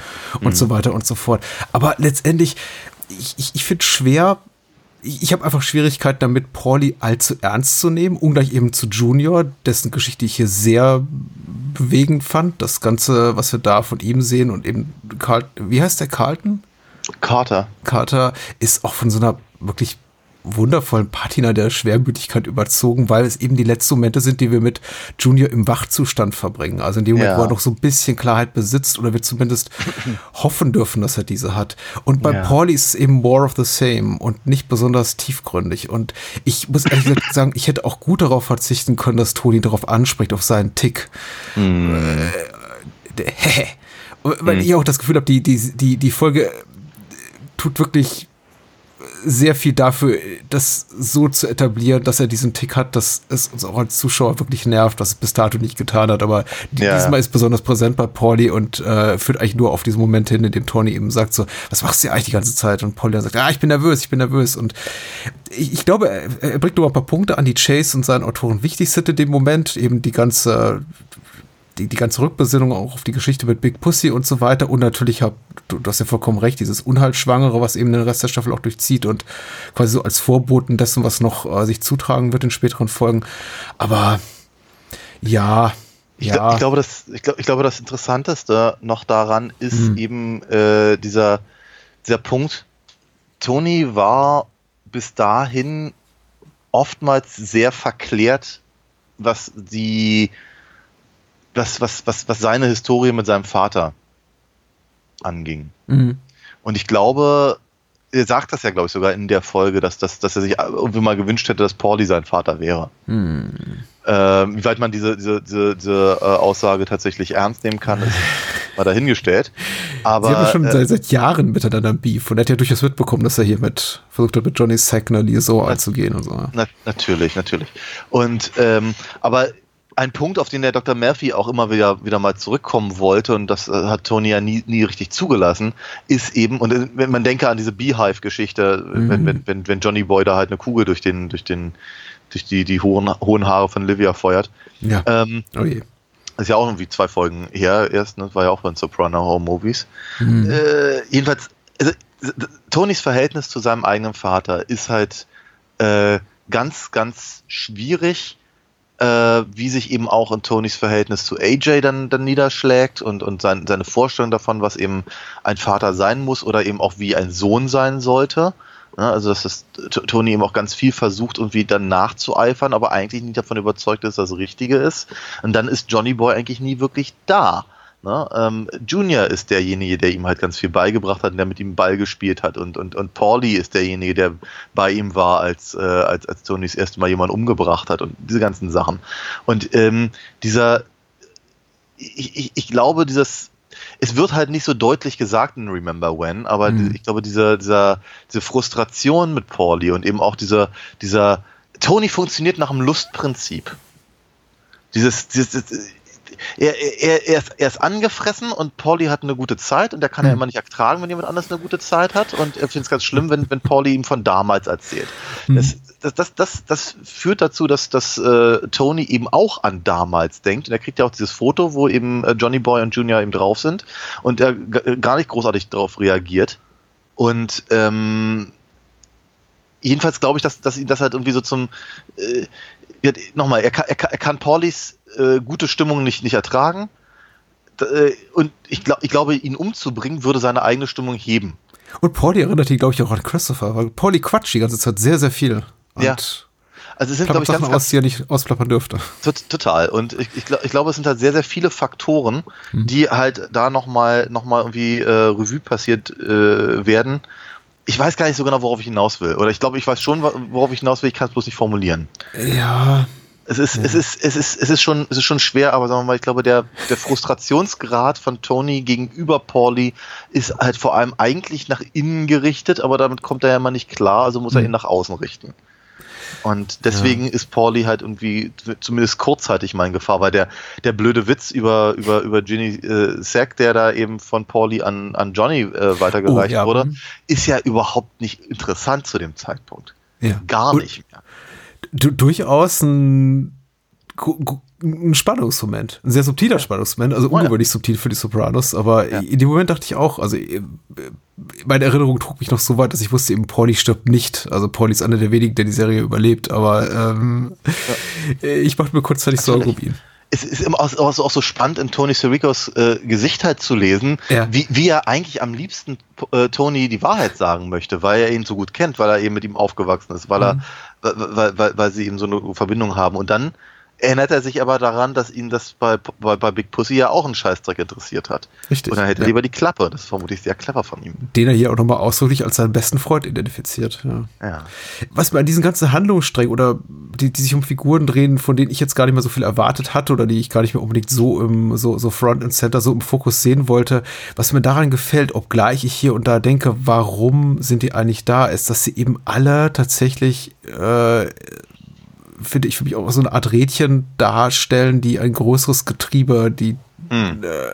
mit, mit antreiben und irgendwie wichtig sind, weil sie auf Sachen rekurrieren, die eben wichtig waren, wie zum Beispiel quasi der Manifestation Paulis als das, was Tony gerade um, umtreibt in Bezug auf Christopher, über den er sich eine Folge zuvor ma maßlos geärgert hat, weil er ihm, weil er eben die Befürchtung hat, es fehlt ihm an Respekt und er plappere Mafia-Geheimnisse aus, Mhm. aber weil es eben auch auf Sachen zurückgreift, die viel, viel länger zurückliegen und auf Sachen, die noch passieren werden. Ähm, und das finde ich eben ganz spannend. Genauso wie, wie auch die Sache mit Hash. Also ich, ich finde, also in, in äh, Folge 4, von der ich nicht denke, sie ist ein zwingend notwendiger Handlungsstrang, dass wir ihn hier wiedersehen. Aber ähm, es Ja. bringt einfach nochmal Sachen zur Sprache, die ich glaube ist- ganz ist- wichtig ja. sind. Auf jeden, auf jeden Fall. Äh, alleine schon deswegen, weil es eben auch nochmal ganz genau zeigt, wie, wie egal Tony seine langjährigen Freundschaften sind. Ja, ja. To man, ist, man ist so im Kopf von Tony über die gesamte Serie. Und in der letzten Staffel muss man echt in Frage stellen, ob man ihn verstanden hat. Mhm. Und ich finde das ganz, ich finde das schon spannend, weil es ist, es ist nichts, aber auch gar nichts irgendwie ähm, außerhalb dessen, was man von Tony gewohnt ist. Ja. Aber man ist es halt gewohnt gewesen, weiß ich, keine Ahnung, bei so Nervtypen wie Ralphie. Ja. Ja, oder, oder, oder, oder, oder, oder direkten Konkurrenten, wie eben äh, von, von mir aus äh, Johnny Sack. Hm. Oder Phil halt natürlich auch. Ähm, aber jetzt ihm im, im Prinzip diese, diese Bösartigkeit und scheiß was auf die Konsequenzen bei Leuten, die eben, auch einfach mal, auch Hash ist ja eine direkte Vaterfigur für, für, für Tony. Ja, Halt natürlich. ganz, er, ganz er war derjenige, über den man sich ausgekotzt hat äh, Ja. zu Beginn der Serie immer. Genau, und, und, und, und derjenige, von dem er gelernt hat, was es bedeutet, halt ein, ein, ein, äh, ein Capo zu sein und so. Ja. Äh, und äh, die, die, ja, also es ist schon, Es- also äh, da- das im Vergleich zu Carmellas Spruch von wegen äh, Tony sei nicht vindictive, ähm, naja. Ist, genau, man, man könnte auch hier argumentieren, es macht eben Punkte, die nicht, glaube ich, unbedingt nochmal gemacht werden müssten, weil wir im Grunde ja längst wissen, dass Tony keineswegs nach seinem äh, komatösen Dasein für zwei Folgen nach dem nach dem Attentat seitens Junior irgendwie auf irgendeine Art und Weise geläutert ist, auch wenn er sich noch Ja. so großspurig aufspielt am Ende, Ende der, der, Ja. der Staffel 6 hier am Krankenbett von Phil und sagt, hier, ich gebe dir ein bisschen Weisheit mit, die ich aus meinem Koma mitgenommen habe. Ja, ja, ja. Im Grunde ist Tony immer noch so toxisch wie eh und jener noch schlimmer, er ist toxischer denn je. Hm. Ich weiß nicht, ob es dafür die Episode gebraucht hätte. Ich kann darin tatsächlich einfach nur den einzige, die einzige Daseinsberechtigung sehen, weil der Rest ist so ein bisschen, geht schon so in die Richtung, äh, nicht too little too late, das wäre falsch, aber vielleicht, ich glaube, in der finalen Staffel ein bisschen deplatziert. Auch nochmal, dass äh, Tony so eine Spielsucht angedichtet wird. Die, die Sache mit Vitos Familie, die eher so ein semi-lustiger, semi-amüsanter äh, Ha- Handlungsstrang ist. Ich glaube, der in der frühere Staffel besser gepasst hätte, was nicht Ja. ginge, weil da war Vito ja noch nicht tot Ja. und doch nicht schwul. Mhm. Aber es ist, ähm, es wird sich alles so ein bisschen, es Mhm. ist die einzige Folge, die, ohne jetzt wirklich schlecht zu sein, möchte ich sagen, im eigentlichen Sinne sich redundant anfühlt. Ich bin mir nicht ganz sicher. Also ich sehe ich sehe deinen Punkt und ich äh, möchte ihn auch gar nicht widerlegen oder irgendwas, aber ich, mein, mein eigener Eindruck ist ein ganz klein bisschen anderer. Es mag aber auch daran liegen, dass eben zum Beispiel gerade die äh, im, im, äh, erläuterte ähm, äh, Beziehung zu Hash eben so, so, so vordergründig für mich ist. Ich glaube aber zum Beispiel die ganze Geschichte mit, mit, mit hier äh, Vi- Vito Junior bezieht sich halt mehr oder weniger auf, auf Tonys Umgang mit AJ ein paar Folgen später. Auch da wieder mehr so eine Art Foreshadowing, als das halt in der Folge selber wirklich von, von, von absoluter Wichtigkeit wäre. Ähm, diese ganze, diese ganze äh, Gambling-Spielsucht-Geschichte, die sehe ich ein bisschen anders, weil ich glaube, diesen Ansatz hatte er ja immer schon. Denke an Pyomai. Ja. Ne? Und wenn die alle, alle stehen und irgendwie das, das blöde, den blöden Gauder anfeuern und, und, und, und so. Und, ähm, aber andererseits hatte er ja auch immer ein Problem mit Spielern. Ne? Äh, de, Da, da komme komm ich wieder auf, auf Johnny Boy, weil ähm, das erste Mal, dass, äh, dass ähm, als Tony gesehen hat, was für ein brutaler Typ sein Vater ist, war eben, als er äh, dem, dem, dem, dem, dem Chef von Satriales, also dem Laden, dem sie immer rumhängen, ähm, äh, einen Finger abgeschnitten hat, weil der Spielschulden hatte. Ne, und halt im Prinzip seinem Sohn eingebläut hat, äh, ne, äh, lass dich nicht mit Spielern ein und werd schon mal gar ke keiner selber. Ne, das heißt also im Prinzip dieses, dieses Problem, das er da hat, basierend auf vielen verschiedenen Sachen, ähm, weil ich glaube, die Folge vermittelt ja eher, dass er, dass er irgendwie ein, dass er ein anderes Problem hat und äh, das, das will er lösen, indem er spielt, um Geld zu bekommen und dann kommt er aus der Nummer nicht wieder raus.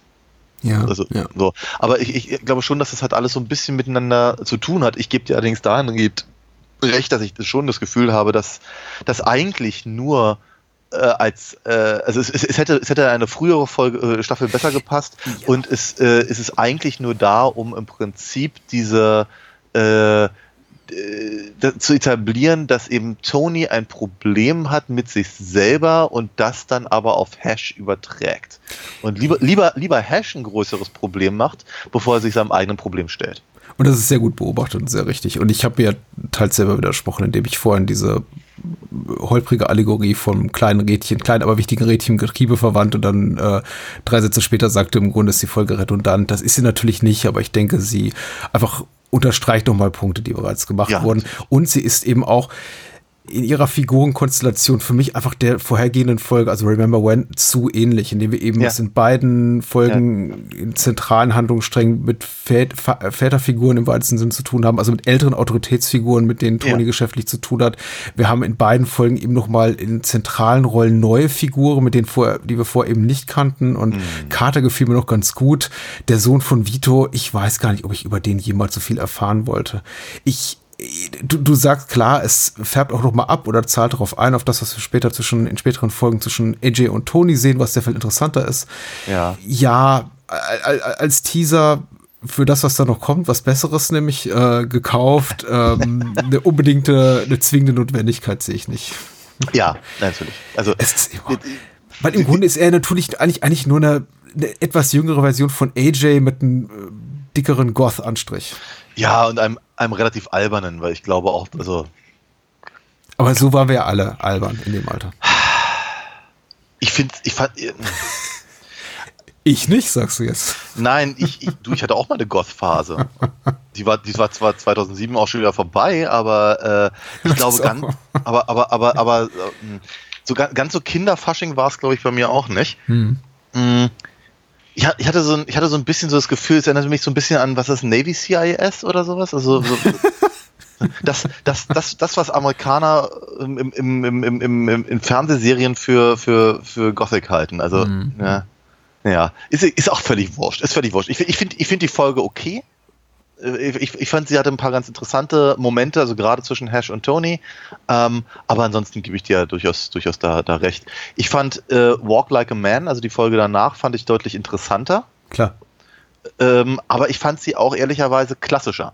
Mhm, mhm. Ne? Also dadurch, dass es halt, dass wir halt wieder, wieder ein bisschen mehr erfahren halt über diese, diese Geschäfte, die, ähm, ne, keine Ahnung, offenkundig, offenkundig werden da halt äh, äh, äh, irgendwelche Dinge vom, vom Lastwagen äh, äh, äh, geholt und dann eben Ich glaube, billig. da taucht der Asbest zum ersten Mal auf. ja, das kommt auch noch, ja. Aber ähm, dann, dann eben, dann eben verklappt für wenig Geld und Mhm. die und, und, und dann, dann wird aber der, der im Prinzip eigentlich beteiligt ist, dran auch selber berumst und Mhm. Pauli und Christopher kriegen ein Problem. Ähm, äh, das, das, das war eine gute Folge, aber ähm, sie, sie wirkte auf mich ja noch klassischer als äh, Chasing It. Ja, natürlich. In ihrer ganzen Konstruktion, nämlich, dass es Ja. halt wieder so eine AJ Chrissy Doppelfolge ist, ist sie natürlich ä- ähnlich wie das wir zuvor gesehen haben, was fast bisher jede Staffel hatte. Eine Folge, die wirklich fokussiert auf äh, Anthony Jr. und Chrissy in, in Ja. parallelen Handlungssträngen. Wir haben diesen ganzen Zwist wieder zwischen Christopher und Pauli, der eben hier zum x Mal aufflammt. Wir haben wieder Chrissys Sermon über seine äh, Enthaltsamkeit oder eben Nicht-Enthaltsamkeit, die auch Ja. äh, kommt und geht nach Belieben mittlerweile, was ich tatsächlich einen der wenigen Schwachpunkte finde der späteren Staffeln, wo man da, glaube ich, übergegangen ist zu mal ist sie da, dann ist sie wieder weg, mal ist sie da, mal ist sie wieder weg und ähm, von Folge zu Folge äh, wechselt Christopher zwischen ähm, komplett nüchtern und unsympathisch zu lebensfroh und zugedröhnt, nonstop. Ja, genau. Ja, natürlich. Ja, ja, klar. Aber ja, und unterstreicht eben auch nochmal ganz dolle äh, auch, auch Tonys Rolle als schlechter Vater. Ja, klar. Ähm, Ja, der, der, der, der AJ zwingt halt mit den beiden Jasons Ja. zu der Party zu gehen, die, die, die dann nichts Besseres zu tun haben, als einem, einem anderen Jungen, der ihm Geld schuldet, irgendwie die, die, die Zehen wegzuätzen. Es ist eine der, ja, es ist eine der, es ist eine der gemeinsten, vielleicht die gemeinste Familienepisode überhaupt, weil Toni sich ja schon, glaube ich, im Rahmen des ihm Möglichen, das glaubt er zumindest schon bemüht und auch bis zuletzt Ja, sein, sein Versagen oder seine Verfehlung dabei in Sachen AJ AJ Ratschläge geben ni- nicht einsieht und eben damit endet, dass jemand körperlich zu Schaden kommt. Und ähm, AJ das auch gar nicht so schlimm findet anscheinend. Ich glaube, eine, eine Episode später lachen, lacht er schon darüber. Ja, ja, ja, ja, ja. nee, ich glaube, er findet es ganz geil tatsächlich. Ja, also ich glaub, natürlich. ja, also das ist äh, ja, also das ist auch einer, einer von diesen Schritten von ja, AG zum, zum, zum Mini- Mini-Tony. Ähm, was immer auch, auch, auch äh, sehr, sehr belastend ist für mich, als äh, wenn, ich die, wenn ich die Folge gucke. Ich denke, es ist der arme Junge, also so weit ist es gekommen. Ja. Polly darf äh, Chris' Garten verwüsten. Auch, auch hier wieder ein, aber in der Folge eben auch wieder so, so ein Abgesang, so ein Tschüss-Moment, äh, Ja. und zwar für JT. JT, ja. Sehr viele Kopfschüsse in dieser Staffel. Unglaublich viele. Oh ja, oh ja. Sehr, sehr, sehr viele Kopfschüsse und sehr viele fallen gelassene Pistolen, Ja. Die alle, alle, alle immer so ein bisschen an, an äh, Michael Corleone erinnern. Im, im, äh, im, im äh, hier in dem, in dem, im, in dem Restaurant, wo er, wo er äh, Salozzo und äh, den, den McCluskey, glaube ich, erschießt. Ja, klar. Ja, also, genau. So, aber auf jeden Fall, genau, wir der, der, der Autor und ehemalige Sponsor von, äh, äh, von Christopher, der eben auch ähm, TJ maßgeblich- Hooker. und Law and Order jetzt, ja. äh, und aber eben auch Cleaver halt geschrieben hat und äh, äh, genau, Chrissy Ja. äh, will sich bei ihm wieder ausheulen, das endet damit, dass sie ihm, dass in den Kopf schießt. Ja, er sieht's aber auch kommen, tatsächlich. Ja, ne? In dem Moment natürlich, in dem, äh, in dem Chrissy anfängt, einmal hier die Wahrheit aus, äh, auf den Tisch zu packen, Ja. weiß wahrscheinlich auch JT, dass mit ihm zu Ende geht. Ja. Das war's jetzt. Ja. Ist eben ein Problem, wenn man sich mit solchem Personal einlässt wie mit Christopher. Und ähm, der, ich meine, fand aber auch ich, spannend, ne? Also zum Zeitpunkt fand ich es irgendwie ganz cool, bis, bis Chrissy angefangen hat, ihm den Kopf einzurammen. Auf regelmäß, regelmäßiger Art. Klassischer Fall von, ich finde gerade aufgrund ihrer Vorhersehbarkeit unglaublich spannende Szene, weil du im Grunde weißt, wie es enden wird. In dem Moment, in dem eben Ja. der vollgedrückte Christopher da reinkommt und sich auskotzt und äh, JT sagt, stopp, stopp, stopp, stopp, hör, hör, hör auf. Ich, ich möchte es gar nicht hören, weißt du, wie die Szene enden wird. Das macht wirklich spannend, muss ich sagen. Ja. Bedrohlich, immer. Ich, finde es ich find's, ich find's aber vor allem auch interessant, weil JT ist jetzt nur schon relativ lange nicht mehr aufgetaucht. Mhm. Also ich glaube, das letzte Mal, dass wir ihn gesehen haben, war er ein bisschen angefressen, weil er, weil sein Name nicht erwähnt wird äh, als Autor von, von, von Cleaver. Mhm. Und danach war er eigentlich weg aus der, aus der Story. Und jetzt ist halt, jetzt, jetzt holen sie ihn halt irgendwie kurz, kurz vor Ende nochmal raus, nur um, um ihn halt einen Abgang zu bescheren. Fand ich ganz Mm. interessant. Also, es ist wie, Ja, nicht ist- ganz. Toni hat ihn ja schon nach der, nach der Cleaver-Premiere, äh, Chrissy hat ihn ja irgendwie hier aufs Parkett gezerrt, um Toni zu sagen, dass es JT war, der mit diesen ganzen ah, ja, ja, ja, du hast natürlich völlig äh, recht, ja. Mafia-Boss im, im, Bademantel. Ja, stimmt, ja, ja, ja, das, ja, ja, du hast, du hast völlig recht. Ich hatte es, hatte es vergessen. Aber äh, dennoch ist es halt so, es, also sagen wir mal, eine Figur, die eigentlich keinen, keinen, äh, keinen Goodbye-Moment gebraucht hätte. Aus meiner das ist wahr. Äh, Genauso wenig wie Beansy, ehrlich gesagt, in, äh, in der dritten Folge. Ja, Ich meine, es war schön, ihn wiederzusehen, aber. Ja, total. Ja, ja. Also das, das, das fand ich irgendwie auch, auch nett, dass sie den, dass sie nochmal noch mal so ein bisschen so, so, so, so, so nachgucken, wie es manchen Figuren halt noch, noch so geht. Ne? Aber ähm, ich- ist natürlich einfach mehr so die Frage, was, also, äh, also wenn, wenn JTs Mord, oder der Mord an JT eigentlich gar nicht der wichtige Aspekt ist, dann ist natürlich eine andere Frage interessanter, nämlich was sagt uns das denn jetzt hier kurz vor Ende nochmal über Christopher? Ja. Und was, was, ne, was, ähm, äh, was, was macht das im Prinzip mit, mit, mit dieser Figur, die eben absolut unfähig ist, das Richtige zu tun, offenkundig. Und aber, aber sich dessen halt sehr, sehr bewusst ist. Ich meine, die meisten Gespräche, die Christopher mit Adriana hatte, waren ja im Prinzip darüber, dass er wahlweise nicht hoch genug rauskommt oder eigentlich eigentlich auf, hätte aufhören müssen, aber irgendwie dann nicht rauskommt. Und genau an dem Ding scheitert ja letztendlich der ganze Kram und, und äh, ähm, seine Verlobte wird halt umgebracht. Ja. Und ja, ja. hier in der Folge haben wir vor, vorneweg eben, wir haben, wir haben halt dieses, dieses Dauerthema zwischen Pauli und Christopher und dann haben wir diese Szene, wo eben äh, Christopher sehr ehrlich ist und, und, und sehr, sehr, natürlich sehr, sehr besoffen, aber trotzdem ja nicht, nicht, äh, nicht wirklich falsch oder, oder, oder dummes Zeug erzählt. Äh, aber alle, alle seine vermeintlichen Freunde machen sich über ihn lustig, woraufhin er dann halt den Laden verlässt und dann eben zu, äh, zu JT fährt. Ja, hm. Also dieser, dieser, dieses, dieses, dieses äh, Problem, das er eben hat mit seinem, mit seinem, mit seiner eigenen Stellung in dieser, in dieser Welt, in der er irgendwie nicht sein kann, aber auch nicht nicht sein kann. Und ein kurzer, ganz ungewohnter Moment der Hoffnung, dass sich wirklich Christopher diesmal einmal zusammenreißt und eben nicht reagiert wie das unvernünftige Kind mit der geladenen Pistole und es Ja. eskalieren lässt. Weil in dem Moment, in dem er eben wirklich nach diesem äh, phantasmagorischen Bildern hier, der in Zeitlupe lachende Mafiosi um ihn rum, die ja. mutmaßlich ihn auslachen, einfach aufsteht und geht und sagt, ich pack's jetzt, Leute. Und Ja. aus dem Raum geht, hat man ja, also ich zumindest jetzt als Zuschauer das Gefühl, okay, wow, Christopher, du hast es geschafft. Du hast es einmal geschafft, in dieser gesamten Serie dich zusammenzureißen und Ja. es nicht eskalieren zu lassen. Ja, ja. Nur um es dann an anderer Stelle drei Minuten später ähm, eskalieren zu lassen. Ja, Ja, klar. Indem er JT tötet.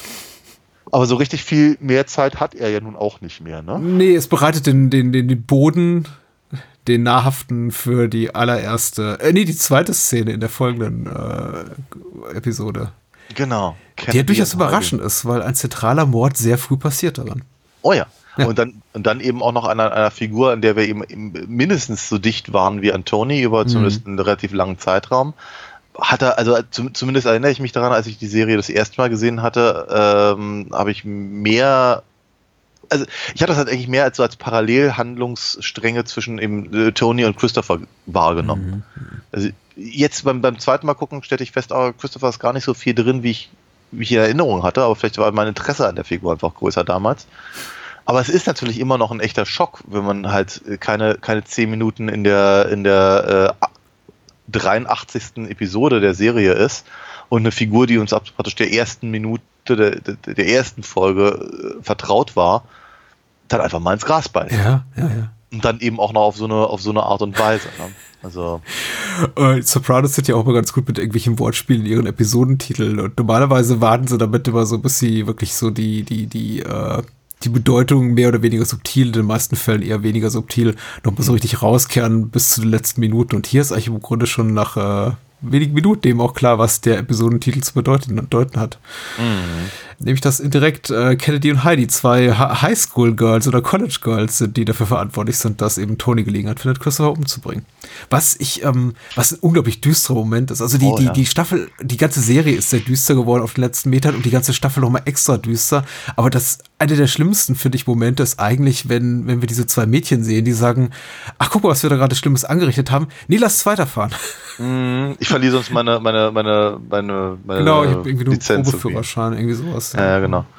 Ja, das ist schon, das ist hart. Aber ähm, ich, ich, ich muss ja ganz ehrlich sagen, ähm, also meine, äh, To- Tony verbringt ja den Großteil der Folge zu versuchen zu rechtfertigen, dass, dass Christopher Ja. ein Arschloch war, weil Ja. er eben halt diesen, diesen, Ja. diesen, diesen, diesen Ast gesehen hat, der eben den, äh, den Kindersitz äh, zermal, äh, zermalmt hat Ja, ja. und so.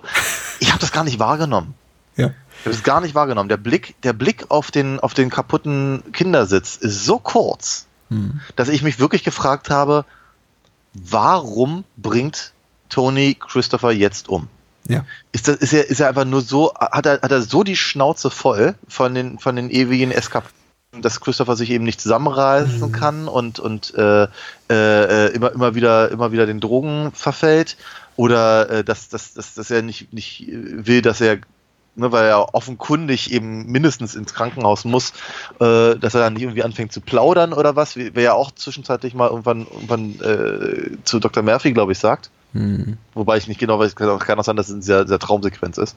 Ja, ja. Weiß ich gerade nicht so genau. Aber auf jeden Fall, also der, der, der, der, der, der Grund, warum er eben Christopher erstickt, so ganz richtig klar ist er mir, glaube ich, bis, bis jetzt noch nicht. Hast du da eine Theorie? Äh, ich glaube, gäbe es den zermalten Kindersitz nicht. Das heißt, selbst wenn, es ist so ein äh, Blink and you'll miss it Moment. Also einmal weggeguckt und du hast die drei Sekunden verpasst, in denen eben dieser zermalmte Kindersitz so schemenhaft zu erkennen ist. Ich glaube, selbst wenn er nicht da wäre, hätte Tony ausreichend Gründe, Christopher umzubringen. Insofern bin ich mir gar nicht so sicher, ob er außer für Tony so eine Wichtigkeit besitzt. Das heißt für uns als Publikum. Ich denke, Tony hat ausreichend Gründe, Christopher Mhm. umzubringen zu diesem Zeitpunkt. Und wir haben ihn ja schon in zwei, drei Situationen erlebt, in denen er kurz, kurz davor war, Christopher eine Kugel in den Kopf zu jagen oder ihn, ihn, ihn sonst wie loszuwerden. Oder sich zumindest darüber Gedanken zu machen. Ja. Ähnlich wie er es mit Pauli gemacht hat in äh, zwei, drei, Sta- zwei, drei Folgen zuvor.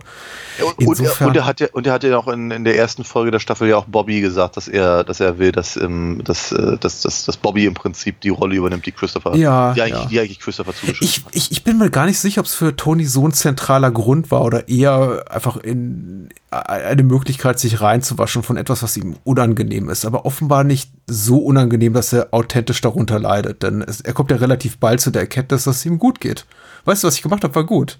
Ja, also ja. se- sein Leiden ist relativ kurz und auch nicht besonders schwergewichtig. Insofern sehe ich tatsächlich Mhm. eher den, den Kindersitz, vom, den vom Ast zermalten, als willkommenes Narrativ für Toni, um damit irgendwie Ja. hausieren zu gehen und zu sagen, hier, ihr, ihr hättet den Kindersitz sehen müssen. Ach, das ist das arme Kind. Wäre das Kind dabei gewesen, es wäre brutal ums Leben gekommen. Ja. Wobei, wobei das natürlich so ein ganz kleines bisschen zumindest dem der, der, der nächsten Folge widerspricht, aber äh, da, da vielleicht dann gleich mehr dazu. Aber ich hatte schon das Gefühl, dass er eben äh, dass, dass, dass, dass, dass sagen wir, die Belastung, die Christopher für ihn darstellt, aus unterschiedlichen Gründen. Also zumindest, zumindest ist er wieder einer von diesen Momenten, in denen, in, Okay. in denen äh, Tony eben wieder sehr, sehr auswärts, glaube ich, handelt, weil er mit sich selber nicht richtig klarkommt. Und ich, ich, ich, ich glaube, dass er, ja, natürlich, äh, wenn man dieser, also, äh, so richtig schlechtes Gewissen hat er nicht. Mhm. Und so richtig traurig ist er eigentlich auch nicht, aber so richtig klar, mit, äh, damit kommt er eigentlich erst, wenn er Periode nimmt. Okay, ich glaube schon, also ich, ich möchte vielleicht nochmal präzisieren, was ich Ja, meinte. bitte. ich glaube, der ausschlaggebende Grund ist nicht, dass Tony sagt, oh, Christopher ist kein guter Vater und guck mal, wäre sein Kind dabei gewesen, der das jetzt in diesem Moment umgebracht. Ja. Ich glaube, dass deswegen der Kindersitz hat, hat, hat schon eine zentrale Bedeutung, aber eher als Manifestation all dessen, was ihn an Christopher stört. Die Fahrlässigkeiten, die Risikofreudigkeit, die Unzuverlässigkeit. Ich meine, wie oft kommt Christopher zu spät? Wie oft erfüllt er seine Aufträge nicht? Wie wenig Kohle bringt er heim von Aufträgen, die eigentlich lukrativ sein müssten und so weiter und so fort? Wie oft äußert sich sein Drogen- und Alkoholkonsum auf unmöglichste Art und Weise? Und ich glaube, für all dies steht dieser, dieser Kindersitz in dem Moment. Ich glaube nicht, dass es ihm, und ich glaube, das ist das, worauf ich hinaus wollte, es geht ihm nicht um das Schicksal von Christophers erstgeborenem Kind. Ich glaube, Ja. das ist ihm herzlich egal, weil er scheint ja auch zu seiner Frau und dem, was ist es dann, seine, seine Nichte äh, oder seine Großnichte kein besonders inniges Verhältnis gehabt zu haben. Also er sorgt Ja. dafür, dass sie versorgt sind, aber das war es dann eben auch. Ja, ja, ja, ja. In, insofern, deswegen dies und dann ist es natürlich im- in zweiter Instanz einfach für ihn eine willkommene Entschuldigung, quasi Leute davon abzulenken oder davon abzubringen, zu sehr um Christopher zu trauen, weil er natürlich doch insgeheim ein schlechtes Gewissen hat, weil ich glaube, seine Bindung nicht so eng war zu ihm wie zu einigen anderen, zu seinem inneren Familienkreis. Vielleicht noch nicht mal zu Big Pussy, wir werden es nie erfahren, weil so viel sehen von deren Beziehung nicht über die zwei Staffeln, von denen Pussy auch ungefähr eine, eine abwesend ist, Ja, ja. über längere Zeit abwesend ist.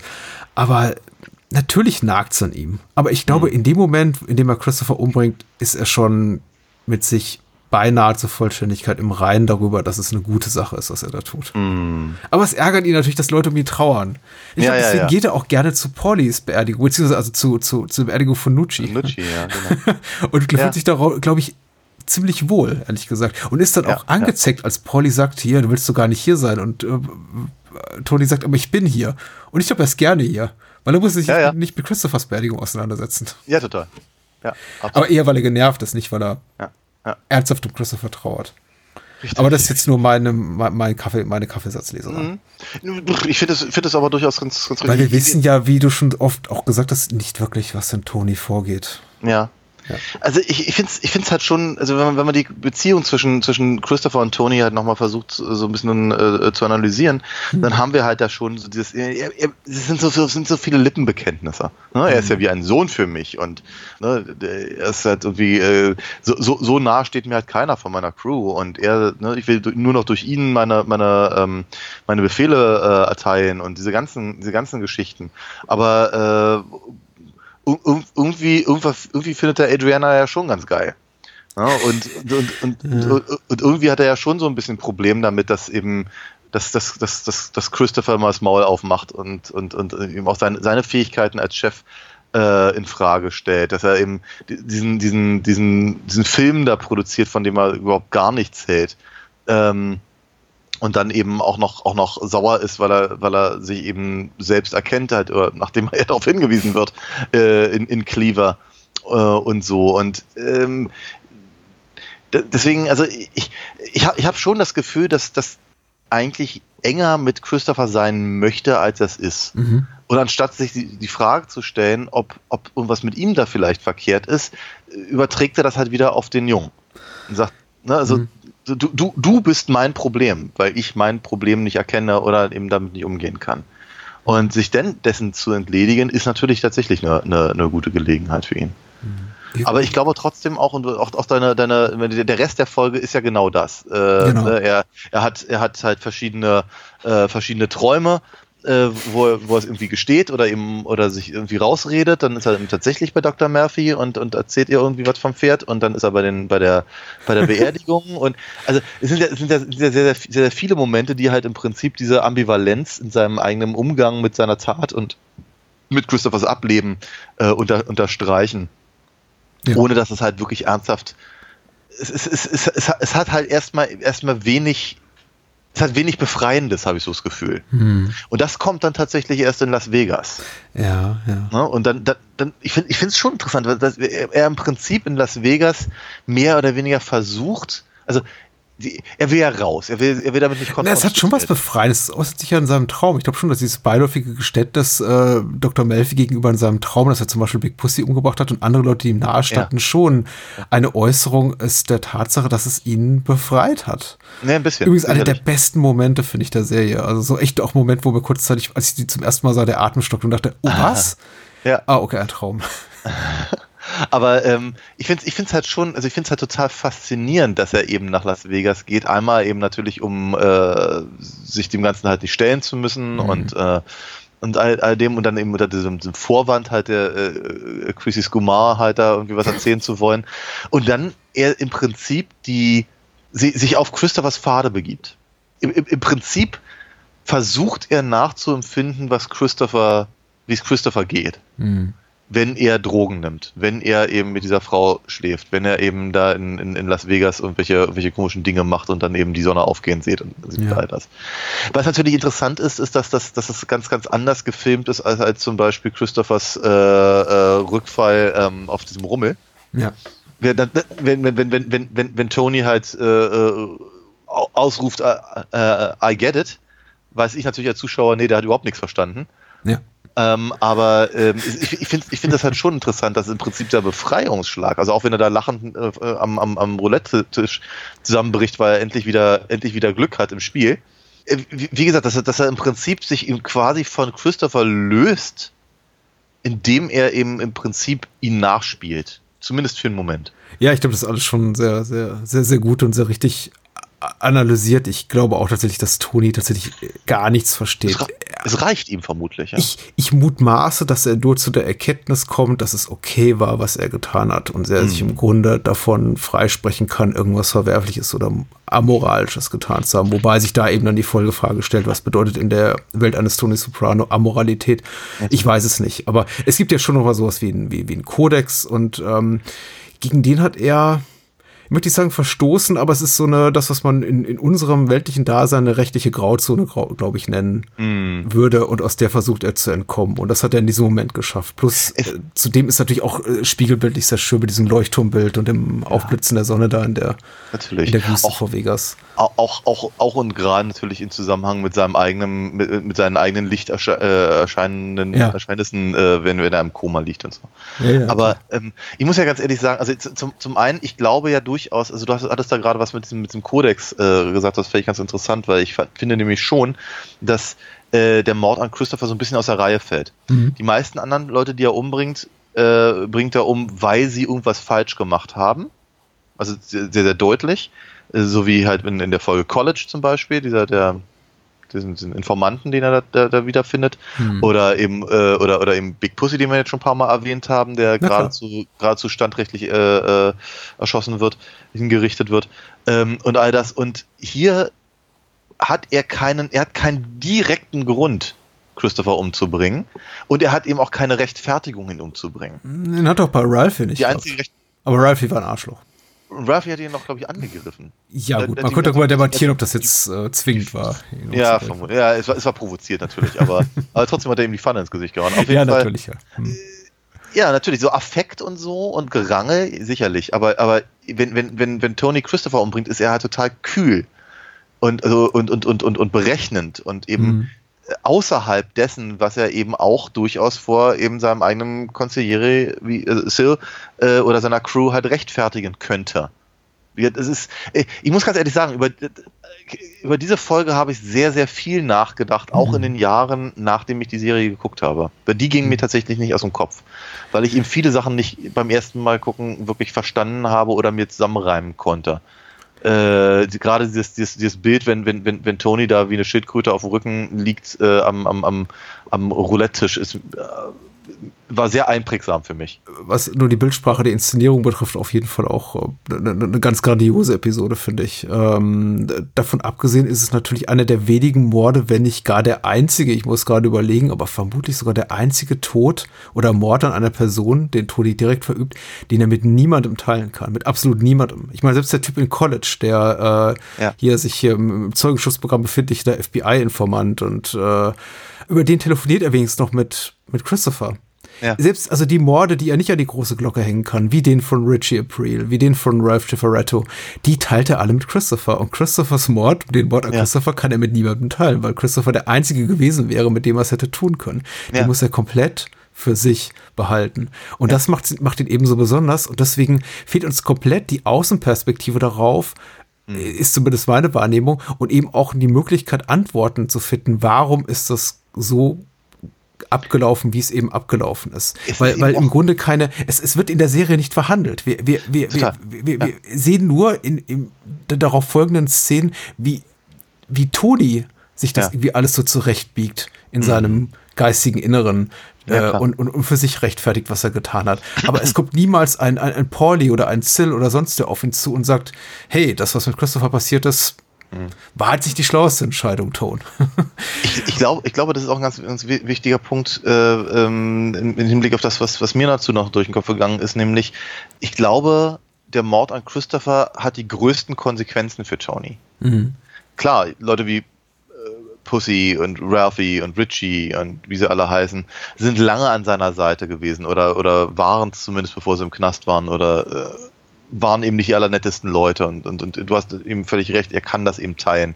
Mindestens mit Christopher, wenn nicht eben auch mit, mit Janice natürlich zum Beispiel. Äh, zumindest im Fall von, von, äh, von ähm, Richie. Aber man hat immer so das Gefühl, das geht für Tony trotzdem irgendwie weiter. Er hat halt trotzdem noch seine anderen Leute. Er hat seine andere, äh, seine anderen Capos und seine, sein, äh, hat sein Sil und sein Pauli ähm, und, und Patsy und wie sie alle heißen. Und wenn er, wenn er sich Christophers entledigt, ist das so permanent. Es ist eine, eine, eine, eine, eine, eine wichtige Figur in seinem Leben, mit der er sicherlich nicht immer äh, äh, klar kam und die ihn auch durchaus sehr gestört hat in, in, in vielerlei Hinsicht. Aber der ist jetzt eben nicht mehr da. Und damit wird eben auch durchaus ein, ein, äh, ein, ein vielleicht, vielleicht sogar ein größeres Loch reingerissen, als eben, ähm, wenn eben ähm, sein, sein alter Mentor Jackie April an Krebs stirbt oder so. Ja. Also es ist ähm, und dann, dann ist es natürlich schon noch interessanter, dass eben im Prinzip die nach dieser Peyote-Geschichte äh, Tony damit gar nicht mehr großartig damit, gar nicht immer großartig was zu tun hat. Er, er, er, Nee, nimmt dann nur noch, er nimmt dann nur noch wahr, dass halt das, dieses eine Foto von Christopher an, äh, im, im Bing halt an die Wand gehängt wird und dann gibt's auch am, ganz am Schluss diese Geschichte mit der Katze. Ja, Und das natürlich. Hm. war's dann eigentlich. Ja, also viel Ja. mehr wird da gar nicht als er- erwähnt. Und dafür, dafür, dass das eben tatsächlich so ein Riesenloch da reinreißt, ganz, ganz spannend. Ach, ich, ich, ich glaube tatsächlich, wir könnten eine, ein abendfüllendes Gespräch Ja. führen über, über, über Kennedy und Heidi, weil es eben so viele Interpretationsmöglichkeiten bietet. Natürlich auch noch die, finde ich, einfach erzählerische Ökonomie, indem man Chase und seinen Autoren in die Schuhe schiebt. Sie hätten das einfach nur gemacht, um eine, eine, eine Figur aus dem Weg zu schaffen, die im Grunde auserzählt ist oder zum, zu den Ereignissen des Finales, dass sie eben geplant hat, nichts mehr beitragen kann. Und so ist es ja auch streng genommen tatsächlich. In den folgenden drei? Folgen, die schon so ein bisschen als, äh, als, als immer weiter eskalierende Trilogie irgendwie durchgehen. Second Mhm. Coming, Blue Comet und Made in America, also Staffelfinale oder Serienfinale, da hätte ein Christopher keinen nennenswerten Platz mehr gehabt, glaube ich, tatsächlich. Ja, also er wäre dann eben nur ein weiterer Sill am Ende gewesen, der auch erschossen worden wäre. Und ich glaube, das wollte einfach auch Chase und sein Team irgendwie Christopher nicht antun.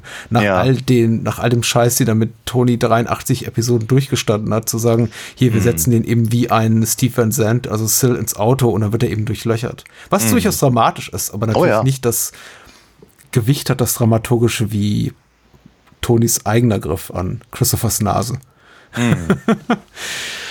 Genau, aber ja. Ein Lach aus Selbsthass. So. ich, aber ich finde, ich find, was du gerade gesagt hast, finde ich gar nicht so schlecht. Vielleicht können wir die drei letzten Episoden, ähm, sagen wir mal, bevor wir uns mit der allerletzten Szene auseinandersetzen, mehr oder weniger so zusammenfassen. Ja, Weil ich glaube schon, dass das halt alles sehr, es ist, es, es, die Geschwindigkeit zieht halt unglaublich an. Es ist halt Na wirklich wie, wie, wie ein, wie ein gro äh, äh, also wenn man den, wenn man das hintereinander weggucken würde, wäre das halt ähm, ganz hervorragender drei Stunden Film und äh, würde, würde vermutlich in sich sehr, sehr gut funktionieren. Weil die Kacke wird halt schon sehr, sehr aufgetürmt auf alle Figuren, die wir haben. Wird AJ, ver- versucht, versucht Selbstmord zu begehen und äh, lenkt halt äh, ähm, Tony ab von seinem Problem mit Phil und der ganzen Lupatazzi-Familie in, in, in New York, äh, die aber gleichzeitig versucht, ihn halt noch weiter zu piesacken und dann eben sich sogar an Meadow Ja. dran machen, was natürlich, was natürlich äh, ein, ein äh, absoluter Überraschend. Affront ist und, und äh, e- ehrlicherweise auch so ein bisschen dem widerspricht, was, was Tony später selber sagt, dass eben die, dass die, dass die Familie in Ruhe gelassen werden würde, weil offenkundig wird sie es ja nicht.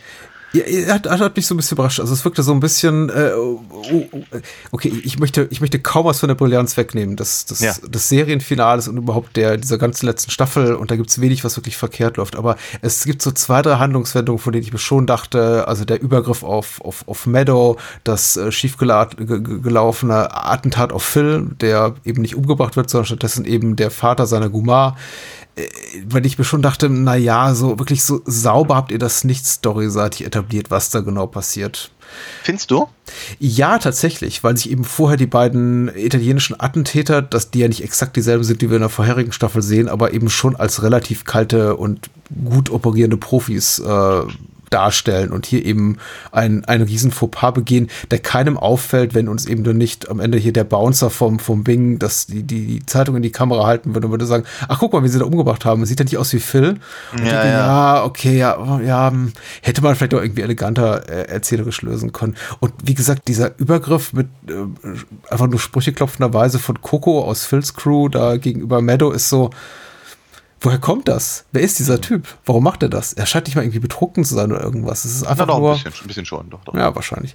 Also, sagen wir mal so, die ganze, der, der, der ganze Clinch, äh, nur noch dieser Einsatz, bin ich fertig, mit dem New Yorker Mob äh, war lange Zeit extrem auf dem, auf dem Backburner, wird man, glaube ich, sagen. Der, Ja. der, der schwelte da irgendwo so im Hintergrund, äh, rückte aber niemals so in, dem, in, in, den, in den Mittelpunkt des Geschehens, außer es ging um Phil. Und jetzt ist er plötzlich wirklich Ja. komplett da und übernimmt die ganze Serie bis zum Ende. Das ist richtig. Und das ist, äh, find, ist auch gar nicht, gar nicht falsch beobachtet. Und, ich finde ich es ich find's nur nicht schlimm. Also ganz Nein, überhaupt nicht. Das ist toll. Ich finde das, ähm, ähm, ich, ich finde das tatsächlich ganz clever gemacht, weil natürlich hast du völlig recht, dass das ein kleines bisschen im Hintergrund schwelte.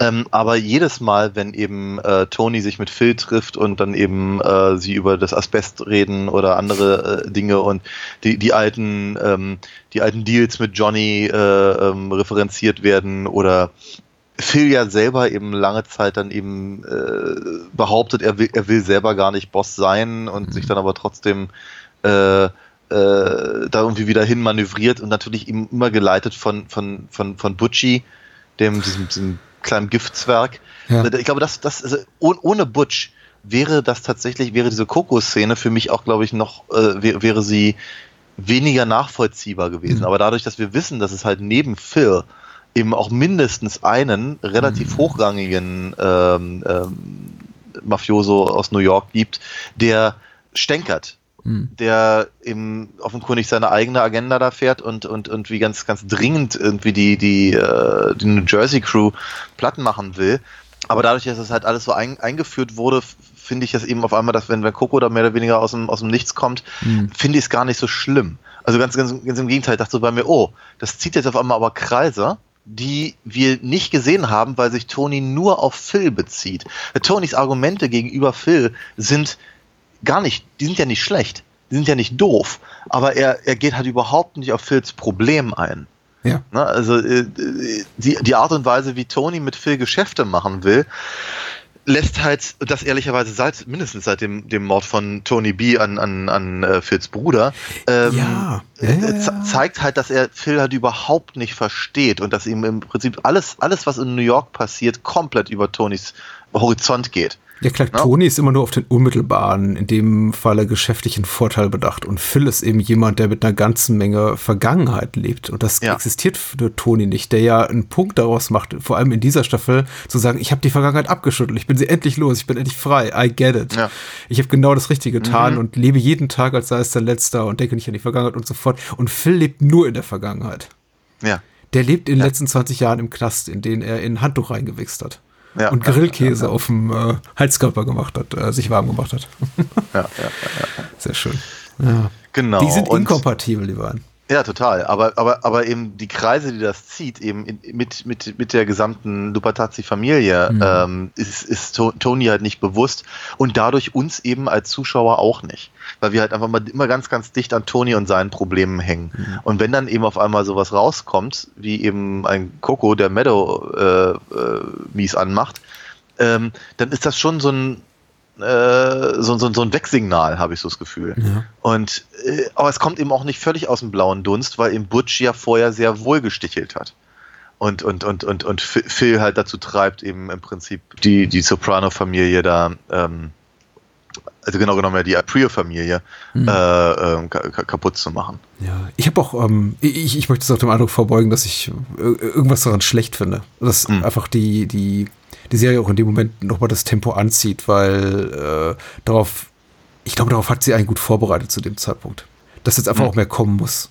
Der ganze Mord an Christopher und die Art und Weise, wie Tony eben damit umgeht, mit seinem Selbsterkenntnistrip dann auch in, in, in Vegas auf Mescalin, das fühlte sich einfach an wie ein logischer Abschluss eines weiteren Kapitels in Tonys Historie. Und für mich ist es auch irgendwo dann, dann notwendig gewesen, hier einen Bruch zu vollziehen, indem man eben sagt, indem eben Chase und seine Autoren sagen, so jetzt beginnt was Neues und jetzt läuten wir eben das große Finale ein. Und ich bin froh darum, dass sie es eben jetzt tun und nicht in der allerletzten Episode, wo dann plötzlich auch einfach plötzlich alles, äh, die, die ganze Scheiße den Ventilator trifft. Und es, Ja. es, es wirkt eben im Kontext dieser wirklich großen Mafia-Oper, die wir hier sehen, die tonal immer Goodfellas relativ nah war, aber so von ihrer ganzen epochalen Erzählweise, glaube ich, eher so der, der, der Pate-Trilogie nahe steht, ein bisschen verkürzt und verknappt an, so ein bisschen die Sopranos in Steno auf, auf, auf den letzten Metern. Ich finde es nicht verkehrt. Ich habe, was merkwürdig vielleicht klingen mag für Menschen, die die Serie nicht so schätzen oder auf eine andere Art und Weise schätzen als ich, die sich vielleicht einfach eher über die Wackings freuen, als, als, als ich es tue, die für mich in der Regel nicht zu den Highlights gehören, auch wenn so, so, Ja. so unterhaltsam sie auch sind. Vielleicht falscher, wenn ich sage, ich hab's, ähm, für mir war das fast ein bisschen zu viel Action, Thrills und Spannung auf den letzten Metern. Ich verstehe, dich- ich, ich, ich verstehe, ich kann es nicht ganz teilen, muss ich ganz ehrlich Ja. sagen, weil ich äh, glaube schon finde, äh, dass eben zu diesem Zeitpunkt, wir, wir haben uns von allen wesentlichen Figuren irgendwie verabschiedet, äh, die wir Aber jetzt mittendrin ist. AJ mit seinem Selbstmordversuch. Wahrscheinlich eine der bewegendsten Szenen der ganzen Serie. Ja, Eingeklemmt zwischen irgendwelchen Mob-Deals. Ich, ich habe ich hab halt so das Gefühl, wir haben uns halt mehr oder weniger von allen äh, wesentlichen Figuren verabschiedet, die wir eben für das Ende jetzt nicht mehr, nicht mehr brauchen. Ähm, und äh, es ist natürlich richtig, dass die, die, die, die äh, sagen wir mal, das klassische, die klassischen Erzählmuster einer, einer Mafia-Geschichte, in der es halt ganz viel darum geht, dass irgendwelche Leute umgebracht werden, halt bei den Sopranos immer ein bisschen hinten anstand, was auch gut ist, sicherlich. Ähm, aber dass eben, sagen wir mal, jetzt hier auf dem, auf dem, auf dem letzten Metern irgendwie gesagt wird, äh, im Übrigen, das ist aber eben alles sehr dramatisch und sehr, sehr, sehr, sehr, sehr wichtig und eben auch als einfach mal eine einschneidende Sache, weil äh, es ist äh, so, so, so, so viele, so viele Katastrophen wurden in letzter Minute irgendwie abgewendet und wie anders geklärt und, und äh, all das und jetzt geht's halt nicht mehr. Ähm, ich finde, das ist, deswegen fühle ich mich, glaube ich, auch so getrieben in dieser, in dieser Staffel. Und da sind eben einfach noch ein paar Sachen dabei, die einfach wirklich richtig ins Mark gehen. Wie eben zum Beispiel, wenn, wenn, wenn, äh, wenn Tony Coco zusammenschlägt und dann die, die Zähne durch die Gegend fliegen. Das ist, das ist einfach mal, das, Halleluja. Also da, damit, damit rechne ich nicht mehr nach sieben Staffeln einer Serie, die eigentlich, äh, die, die ja durchaus sehr kreativ sein kann, aber das eben ein, zwei Mal äh, pro Staffel äh, eben auf, ähm, auf Morde halt bezieht. Ja. Ähm, oder, oder über Brutalitäten. Ähm, dass, dass sie jetzt eben auf einmal so, so sehr nochmal in die Vollen gehen und sagen, falls ihr uns vergessen habt, dass Tony Soprano nicht nur der lustige Watschel-Heini in dem, in dem, äh, in dem Bademantel ist, dann zeigen wir euch mal ein paar fliegende Zähne. Hm. Ja, also ich finde ich finde das tatsächlich ganz, ganz, ganz spannend, weil es eben einfach die ganze Sache für mich zumindest nochmal auf eine, auf eine bis dahin nicht so ausführlich gesehene Ebene hebt, Mhm. die mir einfach auch nochmal zeigt, dass es jetzt hier wirklich um die Wurst geht Ja, ja. auf den letzten Metern. Ja, das ist Das- richtig. Das, was ich da sagen würde. Aber AJ, AJs Szene ist natürlich toll. ja, sie fühlt sich so ein bisschen. Hm, ich glaube, nee, ich klinge kritischer, als ich sein will, weil ich sehe es gar nicht so kritisch. Ich finde, die einfach potenziell sehr starke Szenen gehen so ein bisschen verloren zwischen all der vordergründigen Spannung, die das bietet. Aber du hast natürlich recht, wir müssten noch mal daran, wir müssen noch mal daran erinnert werden, dass eben Toni nicht nur eine toxische Persönlichkeit ist, sondern eine akut bedrohliche Persönlichkeit. Ja. Ich finde es mal so ein bisschen schade rum, dass darin das familiäre Leiden verloren geht, aber es ist ja immer noch da und es gibt genug Raum und die Szene mit AJ und Tony zum Beispiel da im Pool nach dem Suizidversuch ist a- a- adäquat, adäquat traumatisch und, und, und Oh ja. packend und so weiter und so fort. Und das, was du gerade beschrieben hast, geschieht ja auch im Kontext von Meadows quasi Rückkehr nicht nur zur Familie, sondern auch quasi in Richtung von La Familia, indem sie eben Toni, ähnlich wie es Carmela in den Staffeln zuvor getan hat, durch die Blume auf Coco ansetzt, indem sie sagt so, oh, nee, nee, komm, ich, ach, ich, ich möchte eigentlich gar nicht drüber reden, nee, lass mal. Nee. Ach gut, jetzt rede ich doch darüber. Und sie weiß ganz Ja. genau, was ihr Vater machen wird. Natürlich, ja klar. Ja, sie ist, Und ich finde es halt toll, dass wir, wollte ich nur komisch, sagen, dass wir auf den letzten Metern noch so einen schönen Meadow-Moment haben, die total vernachlässigt wurde in den letzten Staffeln. Ja, ich meine, Carmella selber ist ja auch relativ, also sie ist halt irgendwie immer da, aber sie hat, halt, hat in der letzten Staffel eben auch relativ wenig wirklich aktiv zu tun nach der ersten Das Folge. ist wahr, ja. Hm. äh, was zwar ein bisschen schade ist, aber eben auch da habe ich so das Gefühl, vielleicht ist eben ihre, ihre Geschichte, sagen wir mal, Sie gibt den Staffelstab an Meadow weiter. ja, na, sie, ich, habe so das Gefühl, ihr, ihr Einfluss ist halt bei anderen Figuren wichtiger.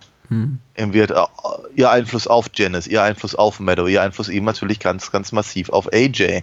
Und eben auch äh, dadurch, dass eben er und äh, wie, wie wir, glaube ich, bei, bei den letzten beim letzten paar Mal schon mal gesagt haben, äh, Robert Eiler ist halt so großartig geworden in den letzten Staffeln, dass er eben genau solche, solche Szenen, solche Rollen, so ganze, ganze Handlungsstränge so tragen kann, ist äh, sehr beeindruckend. Und es stellt natürlich dann eben auch wieder die, die, die gesamte Positionierung von Tony in Frage. Eben wird, ne, was ist ein Sohn, was ist ein Vater, wie ist das Verhältnis, ne? Und was, ne, wenn, wenn er dann eben äh, AJ im Arm hält und weil ihn gerade gerettet hat und, und, und, und Baby zu ihm sagt, das ist schon, das ist interessant. Das ist, das ist eine, das ist eine, das ist eine, eine Form von emotionaler Tiefe zwischen diesen beiden Figuren, die wir so nicht hatten bisher. Dass er, und auch das, da finde ich den Kontrast eben ganz cool. Ich finde nämlich eben gar nicht, dass das so eingeschoben ist zwischen anderen, äh, vordergründigeren Stories, weil ich eben, für, für mich ist eben ta- tatsächlich der Mord, der Selbstmordversuch von AJ ein sehr, sehr ähm, ähm, einschneidendes Erlebnis. Ähm, und eben natürlich die Tatsache, dass er eben für, für seine Tochter eintritt, indem er jemand anderen die, das Gesicht eintritt. Ja. Und dass er für seinen Sohn eintritt, indem er ihn vom Ertrinken rettet, ist, finde ich, auch nicht, also auch auf gerade auf der Skriptebene, Okay. nicht uninteressant. Hm. Na, also dass er, dass er, äh, dass, seine, dass seine, seine, seine eigene Rolle gegenüber seinen Kindern ist völlig undefiniert. Ich glaube, was ich meinte oder was ich denke, und ich glaube nicht, dass ich es gut formuliert habe, weil offenbar konnte ich es nicht rüberbringen, was auch nicht weiter schlimm ist. Ähm, widerspricht überhaupt nicht deiner Wahrnehmung. Ich glaube, ich hatte einfach das Bedürfnis, mehr Zeit mit gewissen Szenarien zu verbringen. Ähnlich wie Ja. wir vorhin gesagt haben, äh, Handlungsstrang so und so, der hier in der Finalstaffel vielleicht gerade mal für 20 Minuten taugt. Das wäre ein, eine Nebenhandlung über mehrere Episoden gewesen, noch in der vierten, fünften, sechsten Sicherlich. Staffel. Ja. Und so ging es mir eben mit AJ. Und der Sprung von Tony zu, oh AJ, mein Sohn, was habe ich irgendwie nur getan? Okay, so weit kommst du doch nicht. Aber es ist ja, wie du sagst, eine authentisch anrührende Szene, in der, glaube ich, Tony auch noch mal in sich schauen muss, äh, wa- was er da verursacht hat, wie es seinem Sohn geht und sich einfach noch mal ganz fundamentalen Fragen stellen muss. Äh, der Sprung von diesem Szenario zu zwei Szenen später, äh, Toni ärgert sich über die hohen Psychiatriekosten, geht Ja, mir ja. ein bisschen zu schnell. Und ich glaube, dass auch nur, und da bin ich nicht auch vielleicht nicht ganz fair, dass auch nur im Kontext des Wissens darum, dass man eben auf sowas wie die Vito-Story in der letzten Staffel noch Stunden verwendet hat. Eine Figur in der Peripherie des Geschehens, an der ich einfach kein großes Interesse hatte bis dato, die mich dann einfach aber doch gepackt hat, weil es einfach gut, gut gespielt war, gut geschrieben war und so weiter und so fort. Und ich dachte, das sind eigentlich wichtigere Geschichten, auf denen hätte ich gerne ein bisschen mehr äh, zeitverwandt gesehen. Das ist aber, glaube ich, kein objektiv, also kein belastbarer Kritikpunkt im eigentlichen Sinne, sondern einfach geht mehr in Richtung persönliches Geschmäckle. Mhm. Ah, ich- Nicht, dass wir ich- zu wenig ich- Zeit mit AJ verbringen, also auf keinen Fall. Das, wir, wir verbringen ja sehr viel Zeit mit ihm. Ich, ich, ich, ich sehe deinen Punkt aber ganz, ganz deutlich. Diese Verdichtung halt auch gerade äh, eben in den, in den äh, äh, Wandlungsmomenten ist, äh, ist, ist gut beobachtet. Stimmt schon, das ist richtig. Ähm, es, ist, es, ist natürlich, es ist natürlich auch nicht völlig von der Hand zu weisen, dass Tony immer so ist. Ja? Dass er, also, wenn, wenn, er, wenn er da bei Dr. Murphy sitzt und der macht das ja jetzt in den letzten Folgen eben auch nochmal, dass er halt irgendwie erst sagt, irgendwie, der, ne, ich, wie keine Ahnung, der arme Junge hat das, hat, hat das schlechte Soprano-Gen und ich bin schuld und so. Aber im Übrigen, Carmella, die hat ihn ja verhätschelt. Na, also dieses, dieses, dieses, äh, nochmal, dieses Lustprinzip bei ihm. Ne? Ja. Egal, was ihm gerade irgendwie das Hirn schießt, muss sofort irgendwie befriedigt werden. Ähm, und wenn es nur darum geht, irgendwie sich, sich, sich reinzuwaschen von irgendeiner Schuld. Weil er sich eben einfach mit seinen eigenen äh, Problemen und de dessen Konse deren Konsequenzen eben nicht auseinandersetzen kann. Und er, es ist, es ist mir selten so aufgefallen, wie halt in dieser letzten Staffel, wie wenig er Dr. Murphy zuhört oder auch nur ansatzweise versucht, ihr zu helfen, ihm zu helfen. Und ich glaube, Dr. Murphy ist kein wirklich, keine, keine wirklich gute Therapeutin. Ja, Ähm, ja, ja, so sagten wir. Oder sagtest aber, du ja. aber, aber, äh, ja, also, äh, ich, ich, ich glaube auch, also auch, auch in diesen sehr wenigen Szenen mit Lorraine Bracco, ähm, habe ich auch das Gefühl, dass sie da wieder die Geschwindigkeit ein bisschen anziehen. Also es würde Dr. Murphy merken, dass ihr nicht mehr viel Zeit bleibt mit Tony. Und sie müsse, sie, sie, sie, sie müsse jetzt sehr, sehr schnell irgendwie auf den Punkt kommen. Und da sie eben auch gelernt hat, ihm nicht mehr zu glauben, also auch gerade was irgendwie seine Epi- Epiphanie nach seinem Koma angeht und so, äh, wird sie ja deutlicher in dem, was sie da sagt. Und er blockiert das halt völlig. Hm. Ja, und, und äh, will, will, das alles überhaupt nicht irgendwie wahrhaben, was, sie- was dann irgendwann kulminiert darin, dass sie ihm sicherlich unter Einfluss von, von äh, ähm, und, und, und diesem, und diesem Di Dinner, was sie da haben, halt irgendwann, irgendwann im Prinzip halt diese, diese, die, die Therapie kündigt Ja. und er, und Tony das eben äh, Carmella gegenüber so verkauft, als hätte er es hingeschmissen. Ich finde Lorraine Bracco hier wie in allen vorherigen Sta Staffeln super. Ich Ja. finde ihre Momente mit Dr. Kopferberg, also Bogdanovic, super. Ich finde immer toll, sie in so Dinner-Situationen zu sehen mit Ja. ihren ganzen hochtrabenden Freunden, auch mutmaßlich aus allen, aus allen möglichen psychiatrischen, medizinischen Berufen, wie auch immer. Also man ist schon sehr, sehr upper class da. Ja, ja.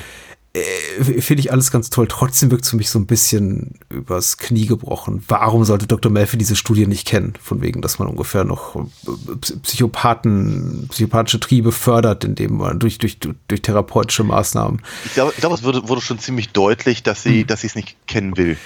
Ja? Okay. Ich, ich, ich, ich, Ja, das ist ein Standpunkt, das ist gut. Ich, ich werde darüber Gedanken machen. Hm? ich, ich, ich, fand halt schon wirklich, dass sie, dass sie einfach überhaupt keinen. Sie, sie, ist, sie ist so gewohnt. Also erstens, erstens faszinierende Figur für sie. Früher vielleicht mehr als, als in den letzten Staffeln, aber äh, grundsätzlich so. Dann ist es, glaube ich, auch so ein bisschen, sagen wir mal, äh, vielleicht kratzt es eben auch an ihrem Ego, dass sie ihn nicht so richtig an ihn rankommt. Hm. Ähm, und natürlich, sie ist ja im Prinzip, seitdem sie ihn übernommen hat als Patienten, ist sie ja dabei, sich zu rechtfertigen. Halt erst vor ihrem Ex-Mann, und dann halt vor hier den, den, den Nachbarn von, äh, äh, von Tony, ähm, Kusamana. nochmal, Kusamano, genau. Äh, und dann halt natürlich vor Elliot. Hm. Und dann eben auch mal nochmal vor dieser, vor dieser Dinnerparty. Das heißt, ich glaube schon, dass sie halt gar nicht wissen will, dass das halt unter Umständen.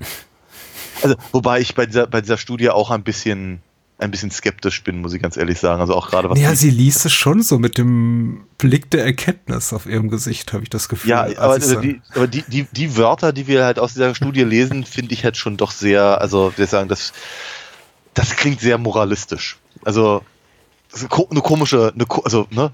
auch, auch das wieder sehr The verdichtet. Criminal Mind, weißt du? Das ist so, aha. Hm. Ich dachte, also kom kom komische Form von, von, von Ja, ich glaub- Psychologie. Ja.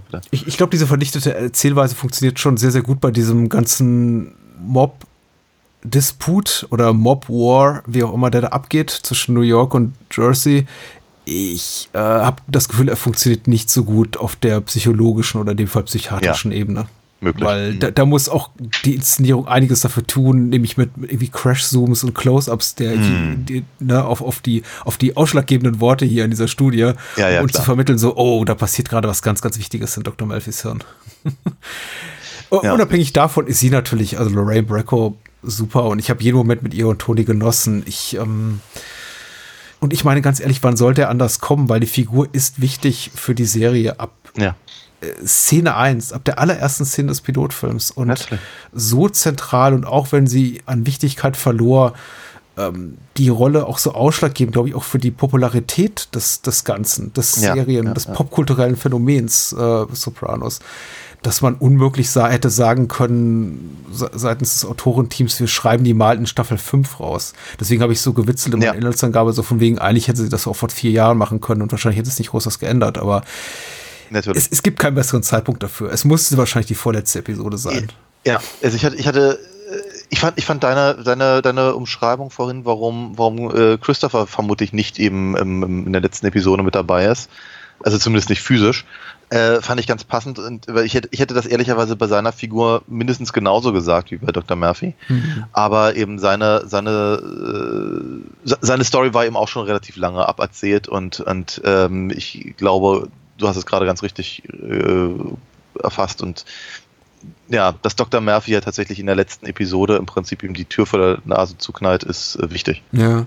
Es ist eben auch wichtig für, für im Prinzip wirklich den Abschluss der Serie, für, für, für alles, was jetzt eben noch, noch später passiert, weil eben Murphy ist für Tony immer so eine Art Netz, so, ein- so, so ein Auffangbecken irgendwie gewesen. Ja, klar. Mhm. Und das ist jetzt weg. Das heißt also, jetzt, jetzt, jetzt hat er eben keine Möglichkeit mehr, ähm, sich, sich zu rechtfertigen oder vielleicht sogar ehrlich zu sein und dann trotzdem nichts draus zu lernen. Ähm, und äh, jetzt, äh, ja, jetzt, er, er, er ist alleine. Er ist alleine. Er, er hat Christopher umgebracht. Der Hit auf, ähm, auf, äh, auf Phil ist schiefgelaufen. Sil ist im Krankenhaus Wird wahrscheinlich auch nicht wieder aufwachen. und wird vermutlich nicht mehr aufwachen. Bobby Bacala wird erschossen wie dieser Executive in Robocop, habe ich ein bisschen das Gefühl gehabt. Das, interessanterweise, das dachte ich auch. Auch eine ganz, ganz, aber auch, auch wieder so eine anrührende Szene, ne? Wenn er da auch wieder über diesen, über diesen sehr teuren Spielzeugzug da irgendwie. 8000 äh, Dollar, verdammt. Ja.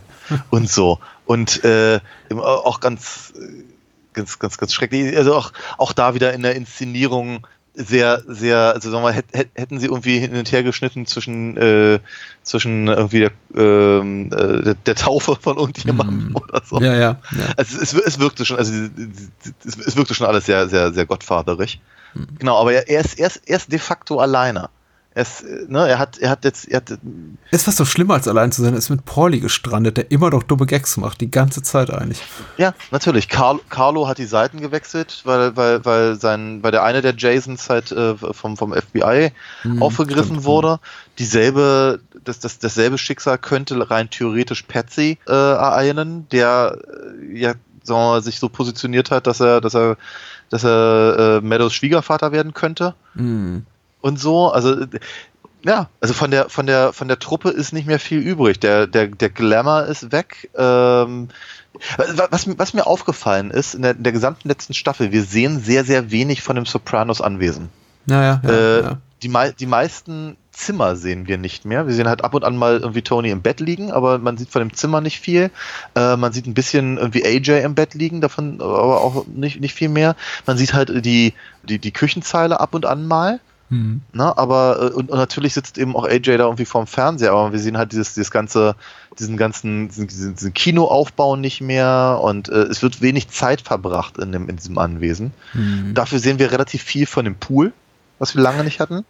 Ja. Äh, Genau, und äh, aber wir, ge- ge- gegen Ende sind ist, ist, ist, ist Tony halt in äh, im Prinzip auf dem Matratzen, so wie mit, mit, mit, mit dem mit dem Rest seiner seiner seiner Gang. Und, ähm, Im äh, Haus von Livia, glaube ich, ne? es sieht so aus. Ich war mir, ich war mir etwas unsicher. Ich dachte, dachte so bei mir, das, das sieht aber sehr nach dem Haus von Livia aus. wird Aber, benannt, aber ist das, aber- ist, ist das schlau? Ich meine, die wissen doch alle, wo seine Mutter gewohnt hat, oder? Genau diese Fragen habe ich mir auch gestellt. Ist das Livias Haus? Und falls ja, ist das so schlau? Ja. Und, und aber eben, aber eben ähm, der Rest der, seiner Familie ist halt in dem in dem neuen Speckhaus und so. Also äh, ja, also er ist er ist er ist sehr allein, er ist sehr außerhalb seiner seiner seiner regulären Komfortzone. Wir natürlich als Zuschauer damit auch. Und dann ist eben dieser, dieser, Moment, über den ich mich auch ein bisschen gewundert habe, nämlich dass eben auf einmal Butch einen Deal machen will. Ja. Der, der vorher die ganze Zeit vor sich hingezickt hat, wie, wie, wie, wie ein aufgeregtes Rumpelstilzchen, ähm, ist derjenige, der, der auf einmal sagt, es ist zu weit gegangen. Inwieweit ist es zu weit gegangen, frage ich mich. Ne? Ich meine, irgendwie von, der, von, der, von den Sopranos sind irgendwie drei äh, oder vier tot und, oder, oder, oder im Koma. Ähm, und und äh, von den äh, Lupatazis hat nur einer seine Zähne verloren. Ja. Da ist, also wa wa warum eben Butch der Meinung ist, dass er zu weit gegangen, äh, verstehe ich nicht so ganz, muss ich ganz ehrlich gestehen. Und natürlich der, der, der, der, der Hit auf, auf Phil, der eben aber schiefgelaufen ist. Ich kann es mir nur erklären damit, dass Butch eben so eine ganz eigene Agenda hat und er eben quasi von Phil übernehmen will. Und das Ja. versucht, das Geschehen so in die Gegend, in die, in die Richtung zu manövrieren, dass er eben so der Next in Command ist oder der Ne- Next in Line, wenn es darum geht, wer ist der nächste New Yorker Boss. Ich kann mir Butch unmöglich vorstellen als, äh, als Boss der New Yorker Mafia. Also es wäre sehr, sehr weit Ja, ich auch gegriffen, nicht, weil ja. er ist, äh, er ist so die typische rechte Hand, er ist der archetypische Handlanger, so ein bisschen, bisschen zu kurz geraten, ein bisschen zu dumm, ein bisschen zu schlecht aussehend. Eigentlich jeder Hinsicht einfach so ein Ja. bisschen zu wenig, um, um zu ganz Großem zu gelangen und ewig auf die Rolle verdammt, die eben auch Leute wie, wie, wie Pauli einnehmen oder die, die, die niemals groß rauskommen werden. Also ziemlich weit, aber nie so bis ganz an die Spitze. Richtig. Aber ich konnte es mir auch nur damit erklären, dass wir, dass da irgendwas hinter den Kulissen abgeht, von, an dem wir keinen Anteil haben. Weil du hast vollkommen recht. Auf dem Papier ist alles ziemlich okayisch für die, für die New Yorker Clique. Bis Ja. auf eben die Tatsache, dass sie, wenn sie den, den, den, den New Jersey Star Ledger eben auch gelesen haben, wissen, dass da offenbar ein Anschlag auf Phil äh, verübt werden sollte, der misslungen ist. Ja. Ansonsten, ja. Und, und, den, und den geben sie ja dann quasi zum Abschluss frei. Ne? Was dann auch passiert, auf eine ausnehmend unangenehme Art und Weise.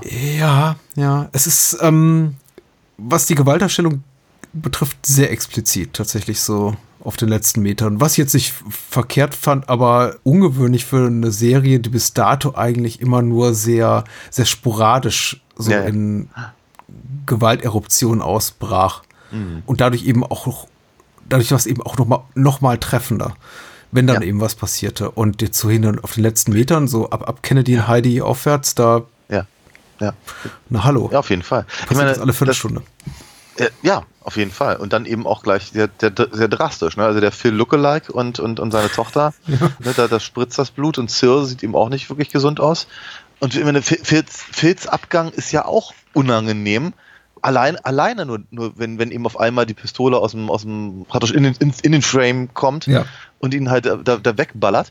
Aber es reicht ihnen nicht. Ne? Sie, müssen, sie müssen das Auto noch über den, über den Kopf fahren lassen. Nachdem der Attentäter eben Phil auch noch mal, glaube ich, zweimal die Brust geschossen hat. Nee, Was kann ja, sein, ja. ja überflüssig ist. Ja, klar, und dann kommt halt der, der Melonenplatz-Gag. Hm. Ja, ja, ja, ja. Was gut getrickst war, also ich habe ich hab die Szene nicht nochmal hier zurückgespult, sagt man glaube ich nicht mehr, weil es ist auch technisch nicht mehr möglich, aber zurückgespielt, äh, bin nicht nochmal zurückgesprungen, habe mir das nochmal angeguckt, aber äh, ich fand es jetzt so beim einmaligen Sehen beeindruckend genug, äh, um mich zu fragen, kurzzeitig, wie sie das gemacht haben. Ob es da wirklich jemanden da drunter gelegt haben oder. Es ist ein guter Moment. Auf jeden Fall, ja. Sehr, sehr einprägsam auch. Ähm, dann kommen wir jetzt eigentlich mehr oder weniger schon, schon Richtung Ende. ne? Wir, zwischendurch haben wir halt noch diese, Ja. noch diese, diese Superstition-Geschichte da äh, mit, Mm. mit, mit, mit, mit Pauli und der toll.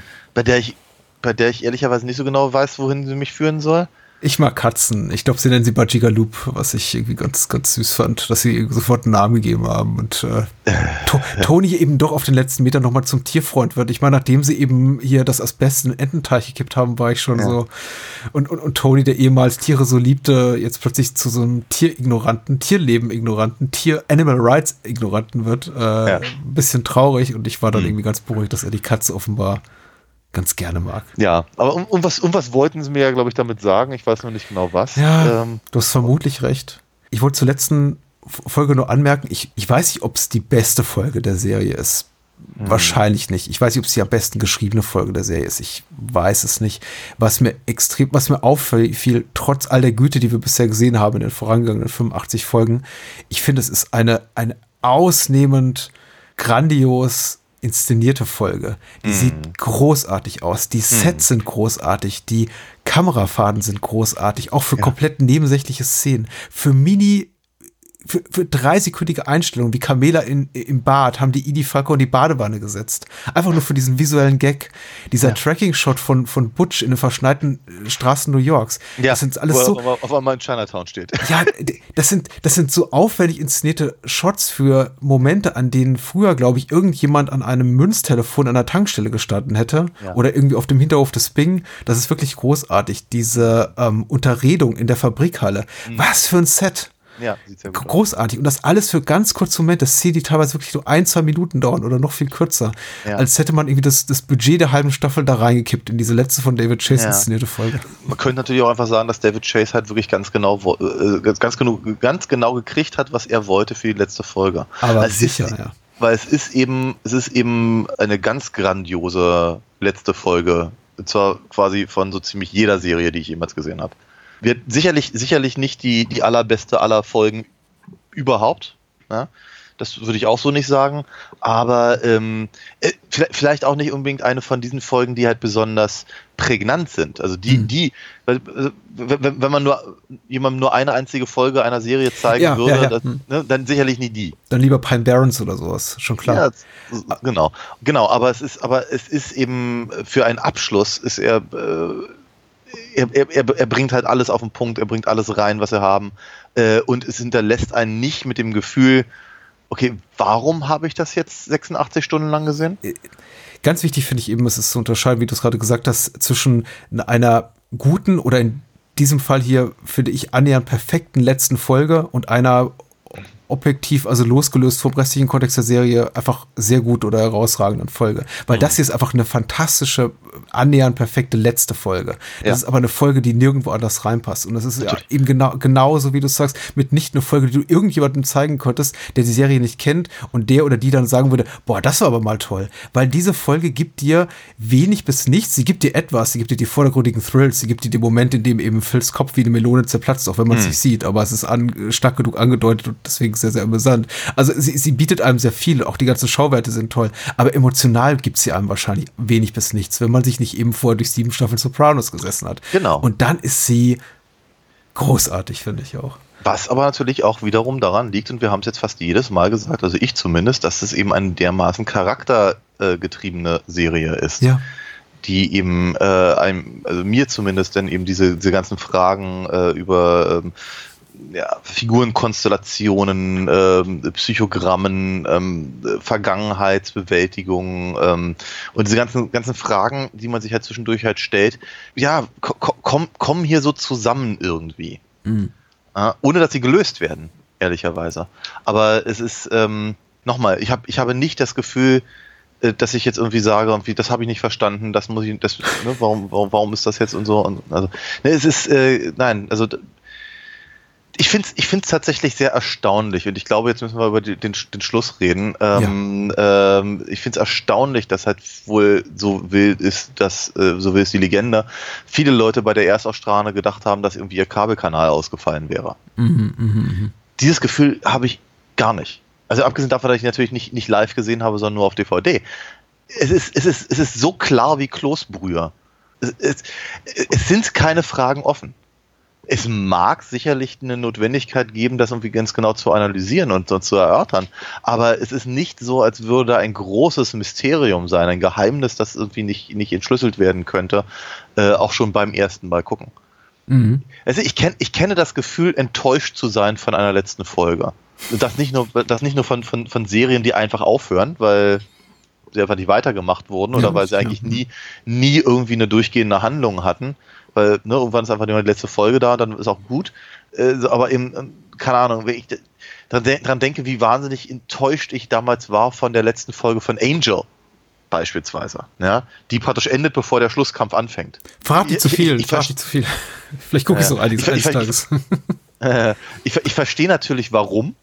Ne? Hm. Und es ist, es ist, es ist rein, rein, rein von der, vom, äh, vom Handwerk her, es ist gut. Ja? Aber es ist eben nicht, es ist nicht befriedigend. Und Dexter ist natürlich ganz, ganz großes Makel im, im, im, im Serienhimmel. Aber, aber, bei, aber die, die, die Schlusssequenz von Sopranos ist brillant. Mhm. Die ist brillant und eben kommt nochmal meiner Meinung nach so, aber so richtig schön auf den Punkt. Und zwar gerade nach dieser letzten siebten Staffel. Ja, was kann ich dem hinzufügen, außer ich bin absolut deiner Meinung, wobei ich glaube, dass es nicht immer so gewesen ist. Ich glaube, es gab damals beim erstmaligen Gucken zu einer Zeit, als ich mir eben die Serie Staffel für Staffel so unmittelbar nach Erscheinen auf DVD dann importiert hatte, kam schon zu einem leichten Enttäuschungsgefühl meinerseits. Okay. Enttäuschung wäre zu viel gesagt, also es war nicht aktiv negativ meine, meine, meine, meine Haltung dazu, dass ich sagte, oh, ich fühle mich verraten und verkauft und was soll das denn? Ich meine, solche Serienenden gibt's ja auch, Ja. in denen einfach die Macher zum Beispiel auf den letzten Metern entscheiden, so, jetzt bauen wir doch mal richtig bösen Twist ein und lassen in einer einstmals lustigen Comedy-Serie plötzlich alle sterben. Ja, ja. ja, ja Also, äh, genau. es endet nicht mit dem Tod der Protagonisten, aber Seinfeld hat zum Beispiel so ein Ende, was in die Richtung geht, indem man denkt, okay, ja, die hassen ihre Figuren wirklich, alles klar, jetzt wissen wir es alle. Ich wollte es eigentlich gar nicht so genau wissen. Ähm, natürlich, Sopranos ist das nicht. Sopranos ist ein Ende, das, je länger man mit ihm lebt, immer besser wird tatsächlich. Und mittlerweile bin ich an dem Punkt, wo ich äh, ähnlich wie so große Filmanfänger, wie zum Beispiel Spiel über das Lied vom Tod, Sopranos ein Serienende hat, dass ich mir in einigermaßen regelmäßigen Abständen immer und immer wieder angucke, weil Ja. es mir einfach so, so gut gefällt. Eine, ich, ich hätte es unglaublich gerne bei der Fernseherstausstrahlung gesehen, weil ich natürlich mittlerweile Shot für Shot das Ding auswendig kann, weitgehend, Ja. ohne Ja, jetzt irgendwie jeden Music Cue im Kopf zu haben, aber ich weiß eben ganz genau, dass irgendwie, wenn, wenn, wenn, wenn Smalltown Girl auf der Tonspur des, des Songs erscheint und, und hier Journey plärt, dass eben die, die Einstellung auf Camilla hält und dann äh, und, und so weiter und so fort. Also ich kann es mittlerweile, ich, ich kann da komplett mitgehen. Aber wie war das bei der Erstausstrahlung? Als ähm, war das da auch schon so offensichtlich, wenn man denn eben auch nicht weiß, dass Chase den Blick bewusst lenkt auf diesen Typen, der zum Beispiel am Tresen sitzt, oder die beiden Ja. äh, dunkelhäutigen Männer, die da reinkommen, oder auf die äh, oder auf, auf, auf, auf, auf Meadows exzessiv langes Einparken, dass das eben alles schon so funktioniert wie eine, eine Spannungsspirale, die er da hoch, hochschraubt. Oh ja.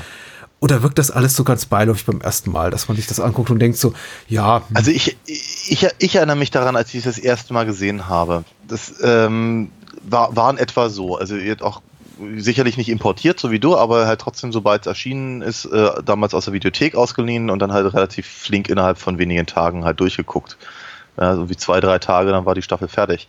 Bevor Tony in Holstons, also dem, dem, dem Diner da ankommt, wirkt ja alles sehr, sehr erledigt.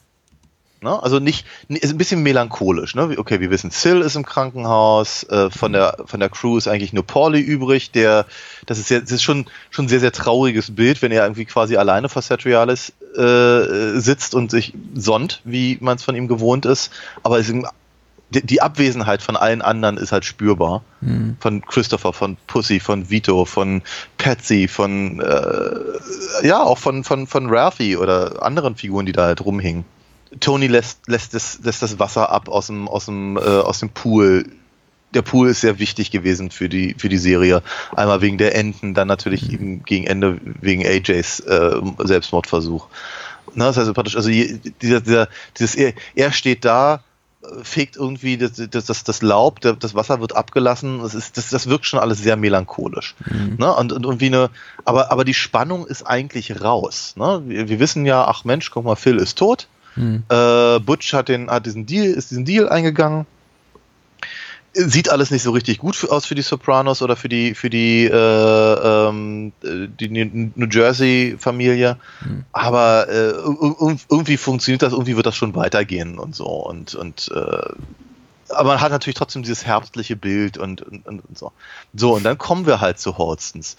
Und genau wie du es gerade ganz richtig gesagt hast, diese Spannungsspirale, die war auch damals so, so, so physisch fühlbar. Ich habe damals schweißnasse Hände gehabt und ich glaube, es tropft auch ein bisschen unter den Achseln.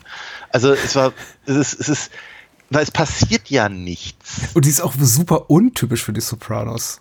Die, die, die Sopranos hat nicht diese Suspense-Momente die, normalerweise. die sieht aus wie von, von, von David Lynch, ehrlicherweise, zumindest am Anfang. Dieser, dieser, dieser Jump Cut, wenn, wenn, wenn, wenn Tony reinkommt und wir erstmal die Totale sehen und wir uns irgendwie so ein bisschen orientieren können, wo wir jetzt gerade sind, weil wir haben Holstons noch nie gesehen. Ja. Ne? Und dann eben wieder, wieder Schnitt zurück auf Tony und wieder Schnitt zurück auf die Totale und Tony sitzt da. Das, das, das schlägt mich geradezu in die Magengrube. Hm. Das ist, das ist wie der, der, Weißgesichtige aus, aus Lost Highway, der sagt, dass er, dass er bei Bill Pullman im, im, im, im Haus ist. ganz, ganz, also, also, ne, oder wenn Bob irgendwie über die, die Couch kommen würde, würde es mich nicht wundern. Also es ist, ähm, es ist so ein, so ein seltsamer Moment, der, der für mich halt als Zuschauer sofort sagt, jetzt ist alles möglich. Ja. Jetzt ist komplett alles möglich. Wenn jetzt irgendwie, keine Ahnung, eine Atombombe einschlagen würde oder, oder ein UFO landet und die alle, alle irgendwie in, in den Weltraum entführt, es würde mich nicht wundern, Hm. weil jetzt ist tatsächlich äh, alles ist zu Ende erzählt, eigentlich. Aber irgendwas passiert ja schon noch. Und wir sehen nur banale Sachen, nur lapidare Dinge. Ja, ja. Ähm, aber eben in der Art und Weise, in, der, in, dem, in dem Rhythmus, wie geschnitten ist, in dem, in, also gerade natürlich äh, der, der äh, sehr offensichtliche Rhythmus eben äh, Tür, Türklingel, also dieses kleine Glöckchen und Tony guckt hoch und irgendjemand kommt rein und das halt in, in, in regelmäßigen Abständen steigert die, die, die Erwartung, dass was passiert. Ja.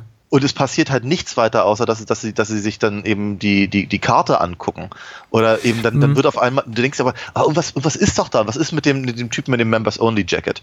Ja. Äh, und, und, und dann, dann, dann, äh, dann hält äh, Chase halt die ganze Zeit auf, auf, äh, auf äh, Meadow, wie sie versucht einzuparken.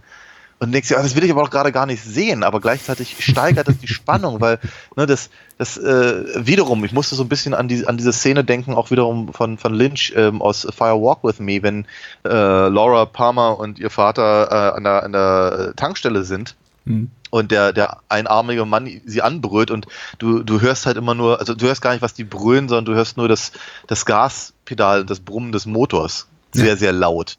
So, und dieses, ist eben auch so eine, eine, eine, eine nervenzerreibende Szene und da musst du eben dran denken, weil du eben den, permanent diese, du hörst halt, wie, wie die Reifen quietschen, wie eben der Motor aufheult von, von Meadow, äh, du siehst die- den Close-Up von den Reifen am, am, ähm, am Bordstein und diese ganzen Sachen. Ja, Ähm, ja, okay. Hm. Genau, und das, das, das, äh, das, äh, eigentlich willst du es gerade gar nicht sehen, weil du willst wissen, was mit Tony passiert. Und weil du es nicht siehst und weil das so dramatisch gefilmt ist, hast du halt das Gefühl, irgendwas, irgendwas, irgendwas ganz Großes kommt gleich. Ich nehme mittlerweile die, diese ganze Sequenz wahr als riesengroße Trollerei von David Chase, die auch genau nur so damals wie, also wie immer noch ja offensichtlich im, im, im Kontext eines popkulturellen Megaphänomens wie Sopranos funktionieren konnte, weil es natürlich auch Riesengroße was bitte? Trollerei Ach, des Trollerei. Publikums oder Ja. sagen wir mal so des falschen Publikums. Im, ähm, ich glaube, Emily Nussbaum war es vom New Yorker, die so im Kontext des, der, der finalen Einzelstaffel von Breaking Bad irgendwie so diesen, diesen Begriff des, des schlechten Fans etabliert hat. Also einfach Serien total zu lieben, aber sie auf die völlig falsche Art und Weise zu gucken. Ja. Und ich glaube, Sopranos hatte das auch immer schon wieder. Und Sopranos war ja auch, hat ja auch den Boden bereitet, auf dem dann irgendwie auch, auch, auch Breaking Bad und andere Serien liefen und Ja. erfolgreich äh, zu, zu großem Erfolg kamen. Und ich glaube, in die Richtung schielt David Chase genauso wie in die seines Stammpublikums, die sowas zu schätzen weiß. Ich glaube, für uns als, ich glaube, gute Fans äh, ist es durchaus ein großer Spaß, weil wir im Grunde auch die, die Sinnhaftigkeit des Ganzen entdenk, äh, äh, verstehen können und die Frage uns beantworten können, warum hat er das genau so gemacht. Ich kann die zumindest für mich persönlich sehr, sehr gut beantworten. Wohingegen natürlich ist für Leute, die die Serie jahrelang geguckt haben, nur weil es da irgendwie äh, nack nackte Brüste gab und irgendwie ab und ab und zu blutige Details und coole Sprüche und Tony ist ja irgendwie so so so so, so ein Haudegen und so weiter und so fort. Ich glaube für die, also die auch viel viel glaube ich interessierter waren am am Plot als an den an, den, an, den, an der zwischenmenschlichen Ebene, für Ja. die ist das ein Riesenschlag ins Gesicht. Weil die wollen tatsächlich einen großen Shootout am Ende sehen. Die wollen sehen, wie Tony sich irgendwie in seinem eigenen Blut am Boden wälzt und schreit, oh nein! Oder Mhm. irgendwie alle nochmal niedermäht mit einer Uzi. Die, die am Anfang der Episode ja auch neben seinem Bett parkt, die, Ja, ja. die auch schon so ein uneingelöstes Verbrechen darstellt an eben die falschen Fans, die darauf warten, dass er sie abfeuert, was niemals passiert. Nein, aber, aber, aber die, die, die, die, dieses, dieses, dieses riesen Sturmgewehr hat natürlich einen ganz anderen Hintergrund, weil es Ist ein Sturmgewehr, genau. Ich Gewehr, habe keine Ahnung von Waffen, okay. das, äh, das ist natürlich das Ding, was, was ihm äh, Bobby geschenkt hat. Ja, klar. Und, Aber es ist auch eben vor allem ein riesengroßes fucking Sturmgewehr. Das ist wahr. Ja. Ja, ja, natürlich. Du, du, es, sind immer, es ist immer noch eine zweite, dritte Ebene dabei und ich finde gut, dass du darauf hinweist. Und ich, ich glaube, würden wir über all die sprechen, wie gesagt, dann es war noch morgen früh hier, alle, allein die letzten fünf Minuten die, die, dieser Folge geben so viel her. Ähm, ich finde sie eben auch, auch ganz, ganz großartig, weil sie mir genau das gibt, was ich will. Nämlich im Grunde nur eine Bestätigung dessen, der Tatsache, dass ich wie ich die Serie gesehen habe, sie, glaube ich, richtig verstanden habe. Das ist im Grunde, dass sie funktioniert nach diesem Motto, irgendwie, es wird sich eigentlich doch nichts ändern, wir drehen uns immer nur ewig im Kreis, wir kommen immer wieder am gleichen Punkt heraus, das Leben ist ein ewiger Kreislauf und so And weiter on und so on, fort. doch. Genau. Und ähm, dass nichts von dem, was mir die Serie jetzt so hätte zeigen können auf den letzten Metern, mich in irgendeiner Art und Weise befriedigt hätte. Darin Ja. bestätigt sie mich eben auch, weil natürlich fange ich mir an, in meinen Gehirnwindungen rumzuwälzen. Was hätte ich jetzt erwartet? Was hätte ich jetzt an oberflächlichen Reizen toll gefunden? Dass die ganze Familie erschossen wird, dass nur Tony erschossen wird, dass Tony den Typen im Members Only Jacket irgendwie aus der Toilette- rauszerrt und ihn irgendwie aus dem Fenster schmeißt und ihm eine Kugel in den Kopf jagt. Keine Ahnung, dass das FBI reingestürmt kommt. Egal welches Szenario ich mir ausmale, es wäre schlechter als das, was ich kriege. Ja. Nämlich die Ja. Freiheit, mir Ja. all das ausmalen zu können, was ich einfach nur will. Natürlich. Ja, und das klar. ist ehrlich gesagt meine Mutmaßung, dass Tony nach dieser Szene nicht mehr lange leben wird. Aber Ja, ja. das kann Also- ja jeder für sich selber entscheiden. Na, na, na, natürlich. Ich glaube ich glaub, ich glaub aber schon, dass eben, sagen wir mal, die ähm, da, dadurch, dass eben David Chase jedem einzelnen Zuschauer die, die Deutungshoheit überlässt, ähm, macht er eben genau das, das, das, das, das Richtige und das Clevere.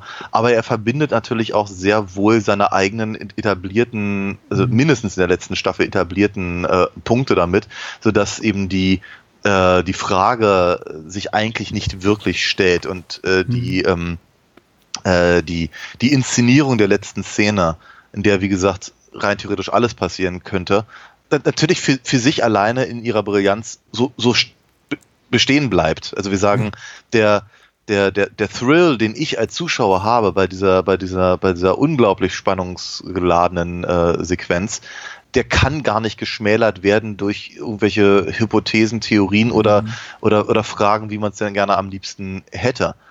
Aber die Anlage dessen, wie, wie er es, also wie, wie Chase ist halt tatsächlich inszeniert und wie, worauf er meinen Blick als Zuschauer lenkt und eben den Blick von Tony nicht lenkt. Und zwar sehr, sehr, sehr, sehr deutlich nicht lenkt. Äh, und dann eben in Verbindung bringt, auch gerade natürlich mit dem, mit dem, mit dem Satz von Bobby, äh, dass man es vermutlich nicht kommen hört, wenn äh, es wenn's passiert, äh, ja gerade in der, in, der, in der vorletzten Folge auch nochmal aufbringt. Wird, lässt, lässt eben tatsächlich den Deutungsspielraum relativ klein werden, Ja. aber die Art der Inszenierung ist eben nicht zu zeigen, ist halt sehr, sehr clever. Weil, wie gesagt, nochmal, die, die, die, die, diese, diese ganzen Punkte, die er halt aufmacht in der, in der Staffel, kommen hier auch nochmal verdichtet zusammen und er überlässt es praktisch dem Zuschauer selber. Also, es ist, ja, du hast, du hast völlig recht, besser hätte es gar nicht sein können. Naja, ich, erstaunlich finde ich eben auch, dass er, also ich denke, wenn man sich eben gedanklich mit ein bisschen mehr damit beschäftigt und wir haben jetzt eben auch den Luxus der Zeit auf unserer Seite, weil seitdem Aha. f- f- 14 Jahre vergangen sind und wir uns außerordentlich viele Gedanken darüber machen konnten, aber ein Punkt, zu dem ich eben auch gekommen bin für mich, ist, ich habe nicht so viel Lynch drin gesehen, deswegen fand ich Hm. es jetzt ganz interessant, was du gesagt hast, weil ich, glaube ich, eher die offensichtlicheren Chase selber erwähnt ja mal Kubrick auch. ja, das, das, das, das schon. Ähm, aber ich habe eher so kla klassische Spannungskino wie Hitchcock oder, oder Ja. Palma darin gesehen. Aber Ja, es, es steckt sicher einiges mehr, mehr auch darin. Aber eben auch, finde ich, seitens Chase den Mut, so das Artifizielle des Mediums Spannungsserie, wie auch immer, Thriller-Serie, so in den Vordergrund zu, zu rücken und es eben auch klar zu machen, gerade wenn man das eben zum zweiten, dritten, fünften, zehnten Mal sieht, er spielt hier wirklich mit unseren, auf der Klaviatur unserer Gefühle, weil das, was wir sehen, ist natürlich durch und durch banal. Es passiert nichts von Interesse wirklich in dieser Szene.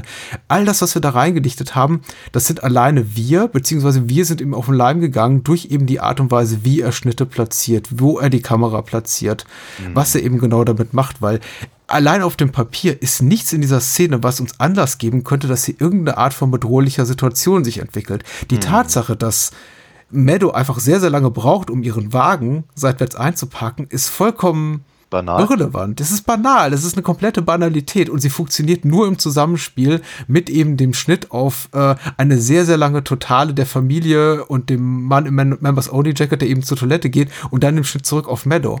Ja. Nichts davon hat irgendeine Bedeutung. Es ist komplett bedeutungslos an sich, inhaltlich und lebt alleine durch den Stil der Inszenierung. Total. Und der ist ja sehr, sehr, sehr prä prägnant. Ne? Also Ja. sagen wir mal, ähm, äh, je- je- jede, jede, jede Gesichtsmimik, also auch gerade von Meadow, äh, führt eben dazu, dass ich eben als Zuschauer also mindest, mindestens, mindestens die, äh, die Panik spüre äh, beim Einparken.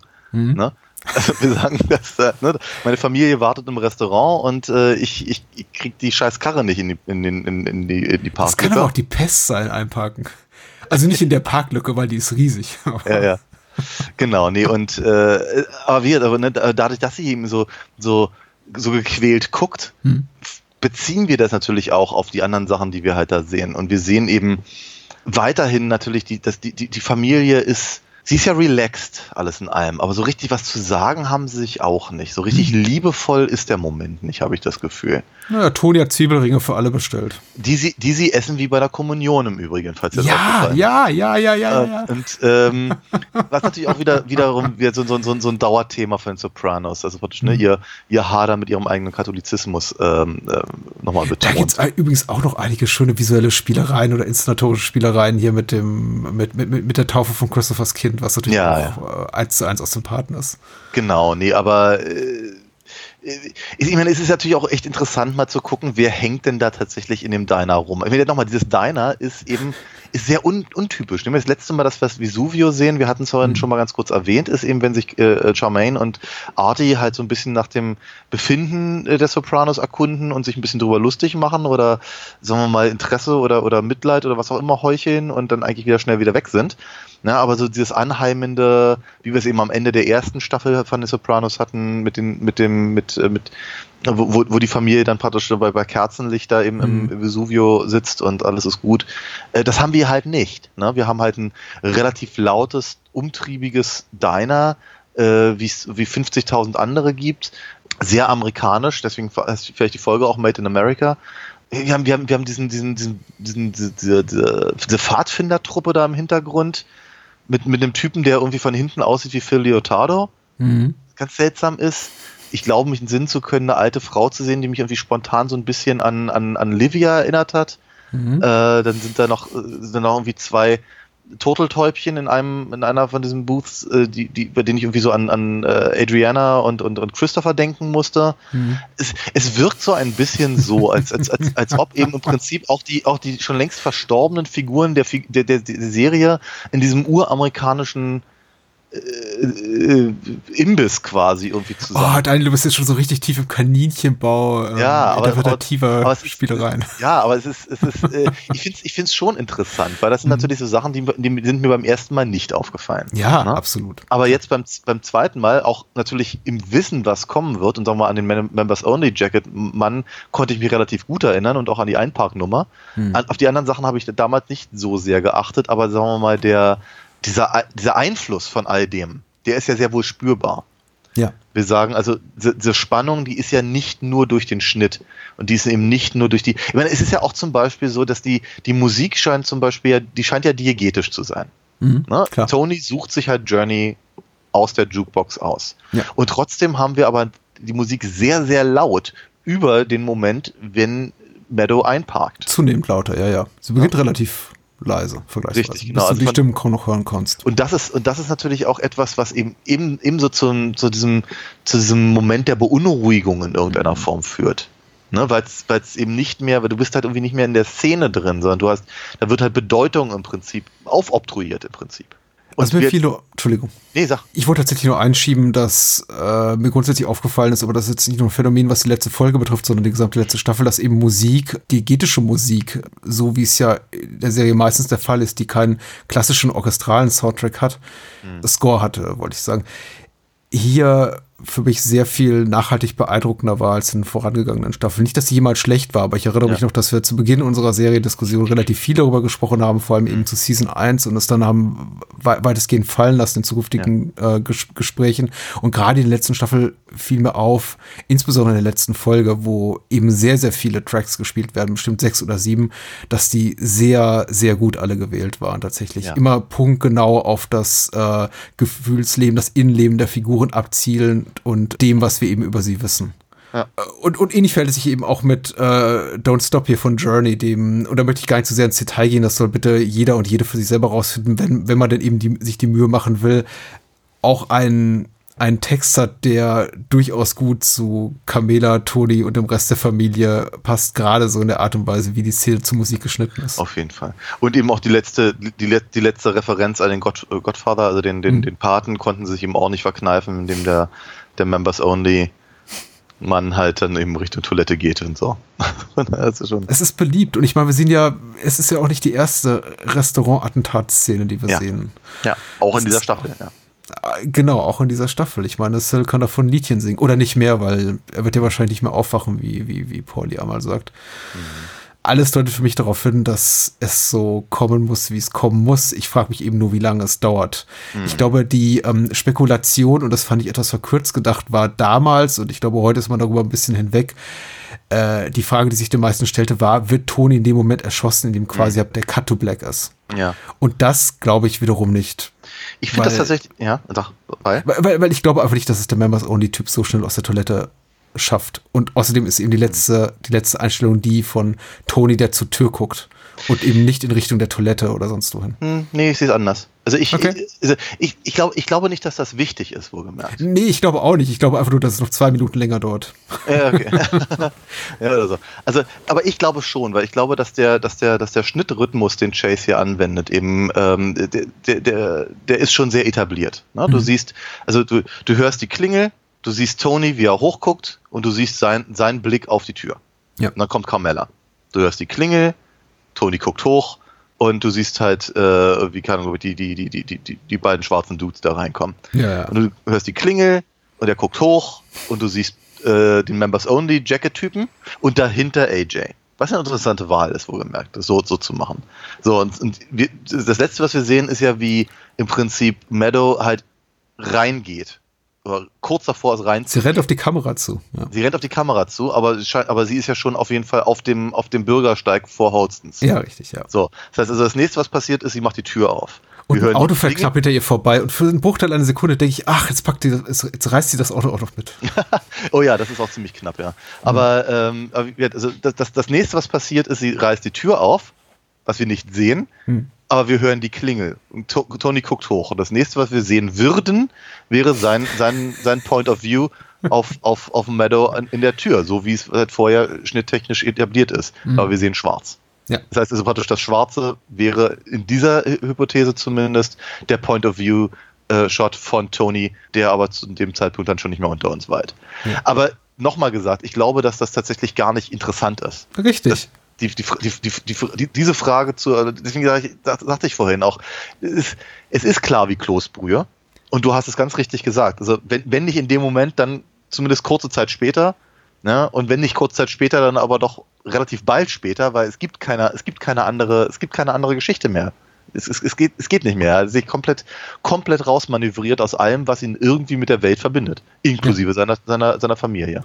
Und äh, von daher finde ich das eben auch ganz, ganz hervorragend gelöst, eben, äh, eben gegen, gegen Ende halt nochmal so eine, wie sagte ich vorhin, physisch spürbare Spannung äh, Mhm. aufzubauen, um uns dann im Prinzip so zu entlassen und zu sagen und, und sagen zu können, das war, das war ein wirklich gutes Ende für eine wirklich gute Serie. Körperlich spürbar ist richtig. Ich habe äh, wiederum Gänsehaut gehabt. Ich habe tatsächlich auch, wollte ich nicht unter den Tisch fallen lassen, bei der vorletzten Szene mit Tony und Junior tatsächlich auch noch mal ein kleines Tränchen im Auge gehabt. Etwas, was mir die Serie nicht so oft abgerungen hat, die ich eigentlich eher intellektuell schätze, als jetzt groß gefühlig. Aber Ja. das fand ich dann doch sehr packend. Und die letzten Momente, ja, die letzten drei, vier Minuten sind, sind grandios. Ich habe mich ich glaube, seit ungefähr drei Staffeln auf diesen Finalmoment gefreut, und den zusammen mit Jennifer zu gucken. Und Ja. äh, es hat mich nicht enttäuscht. Ich habe mich so darauf gefreut und es hat all, da, all meine Erwartungen erfüllt, obwohl ich natürlich wusste, was da kommt. Ja, klar. Aber ich finde es einfach großartig, ihn immer und immer wieder zu sehen. Und jetzt, ich Ja. habe so selten den Luxus und wahrscheinlich, vielleicht sogar nie wieder, Hm. ihn in, im Kontext mit der gesamten Serie zu gucken und danach die Möglichkeit zu haben, mit dir jetzt schon an die drei Stunden darüber zu sprechen. Nicht nur über das Serienende, sondern über die gesamte letzte Staffel. Ja. Das ist einfach großartig. Das ist ein Luxus und ein, ein, ein Ja. Privileg und es hat all meine Erwartungen erfüllt. Das ist schön. Das, auch das hast du Und das Gespräch mit dir auch. Das hast du sehr, sehr schön gesagt. Ich finde das, ich finde das auch ganz, es, ja, war toll. Es war eine tolle, tolle Erfahrung. Ich bin mir, ich bin mir relativ sicher, dass ich nicht unbedingt so bald wieder eine, eine Serie so in dem Sinne gucken oder auch besprechen möchte. Aber mir fallen auch nicht wirklich Serien ein, die das so, die das so, so, so ähm, von mir fordern würden. Ja, das sind tolle das Serien, schön. die ich gerne gucke, aber es ist, äh, ne, also dieses, dieses, diese, intensive Beschäftigung über einen relativ kurzen Zeitraum, äh, da bin ich auch ganz, ganz begeistert. Das hat mir sehr, sehr viel Spaß gemacht. Wow, ich habe es auch sehr genossen. Ich, ich, ich gebe dir absolut recht. Wir sollten es nicht so bald wieder machen. Wir wollen es ja auch nicht abnutzen, weil ähm, Menschen sollen es äh, zu schätzen wissen, wenn wir da mal wieder eine Serie rausgraben. Es wird wahrscheinlich irgendwann der Fall sein, aber demnächst dann wieder mehr klassisches Dingsbums, was man von uns gewöhnt ist. Wahrscheinlich eher so aus der schmuddeligen Ecke. Daniel, vielleicht sagst du einfach mal, was wir dann das nächste Mal machen. Ja, ich, ich freue mich da sehr, sehr drauf, denn beim nächsten Mal reden wir dann über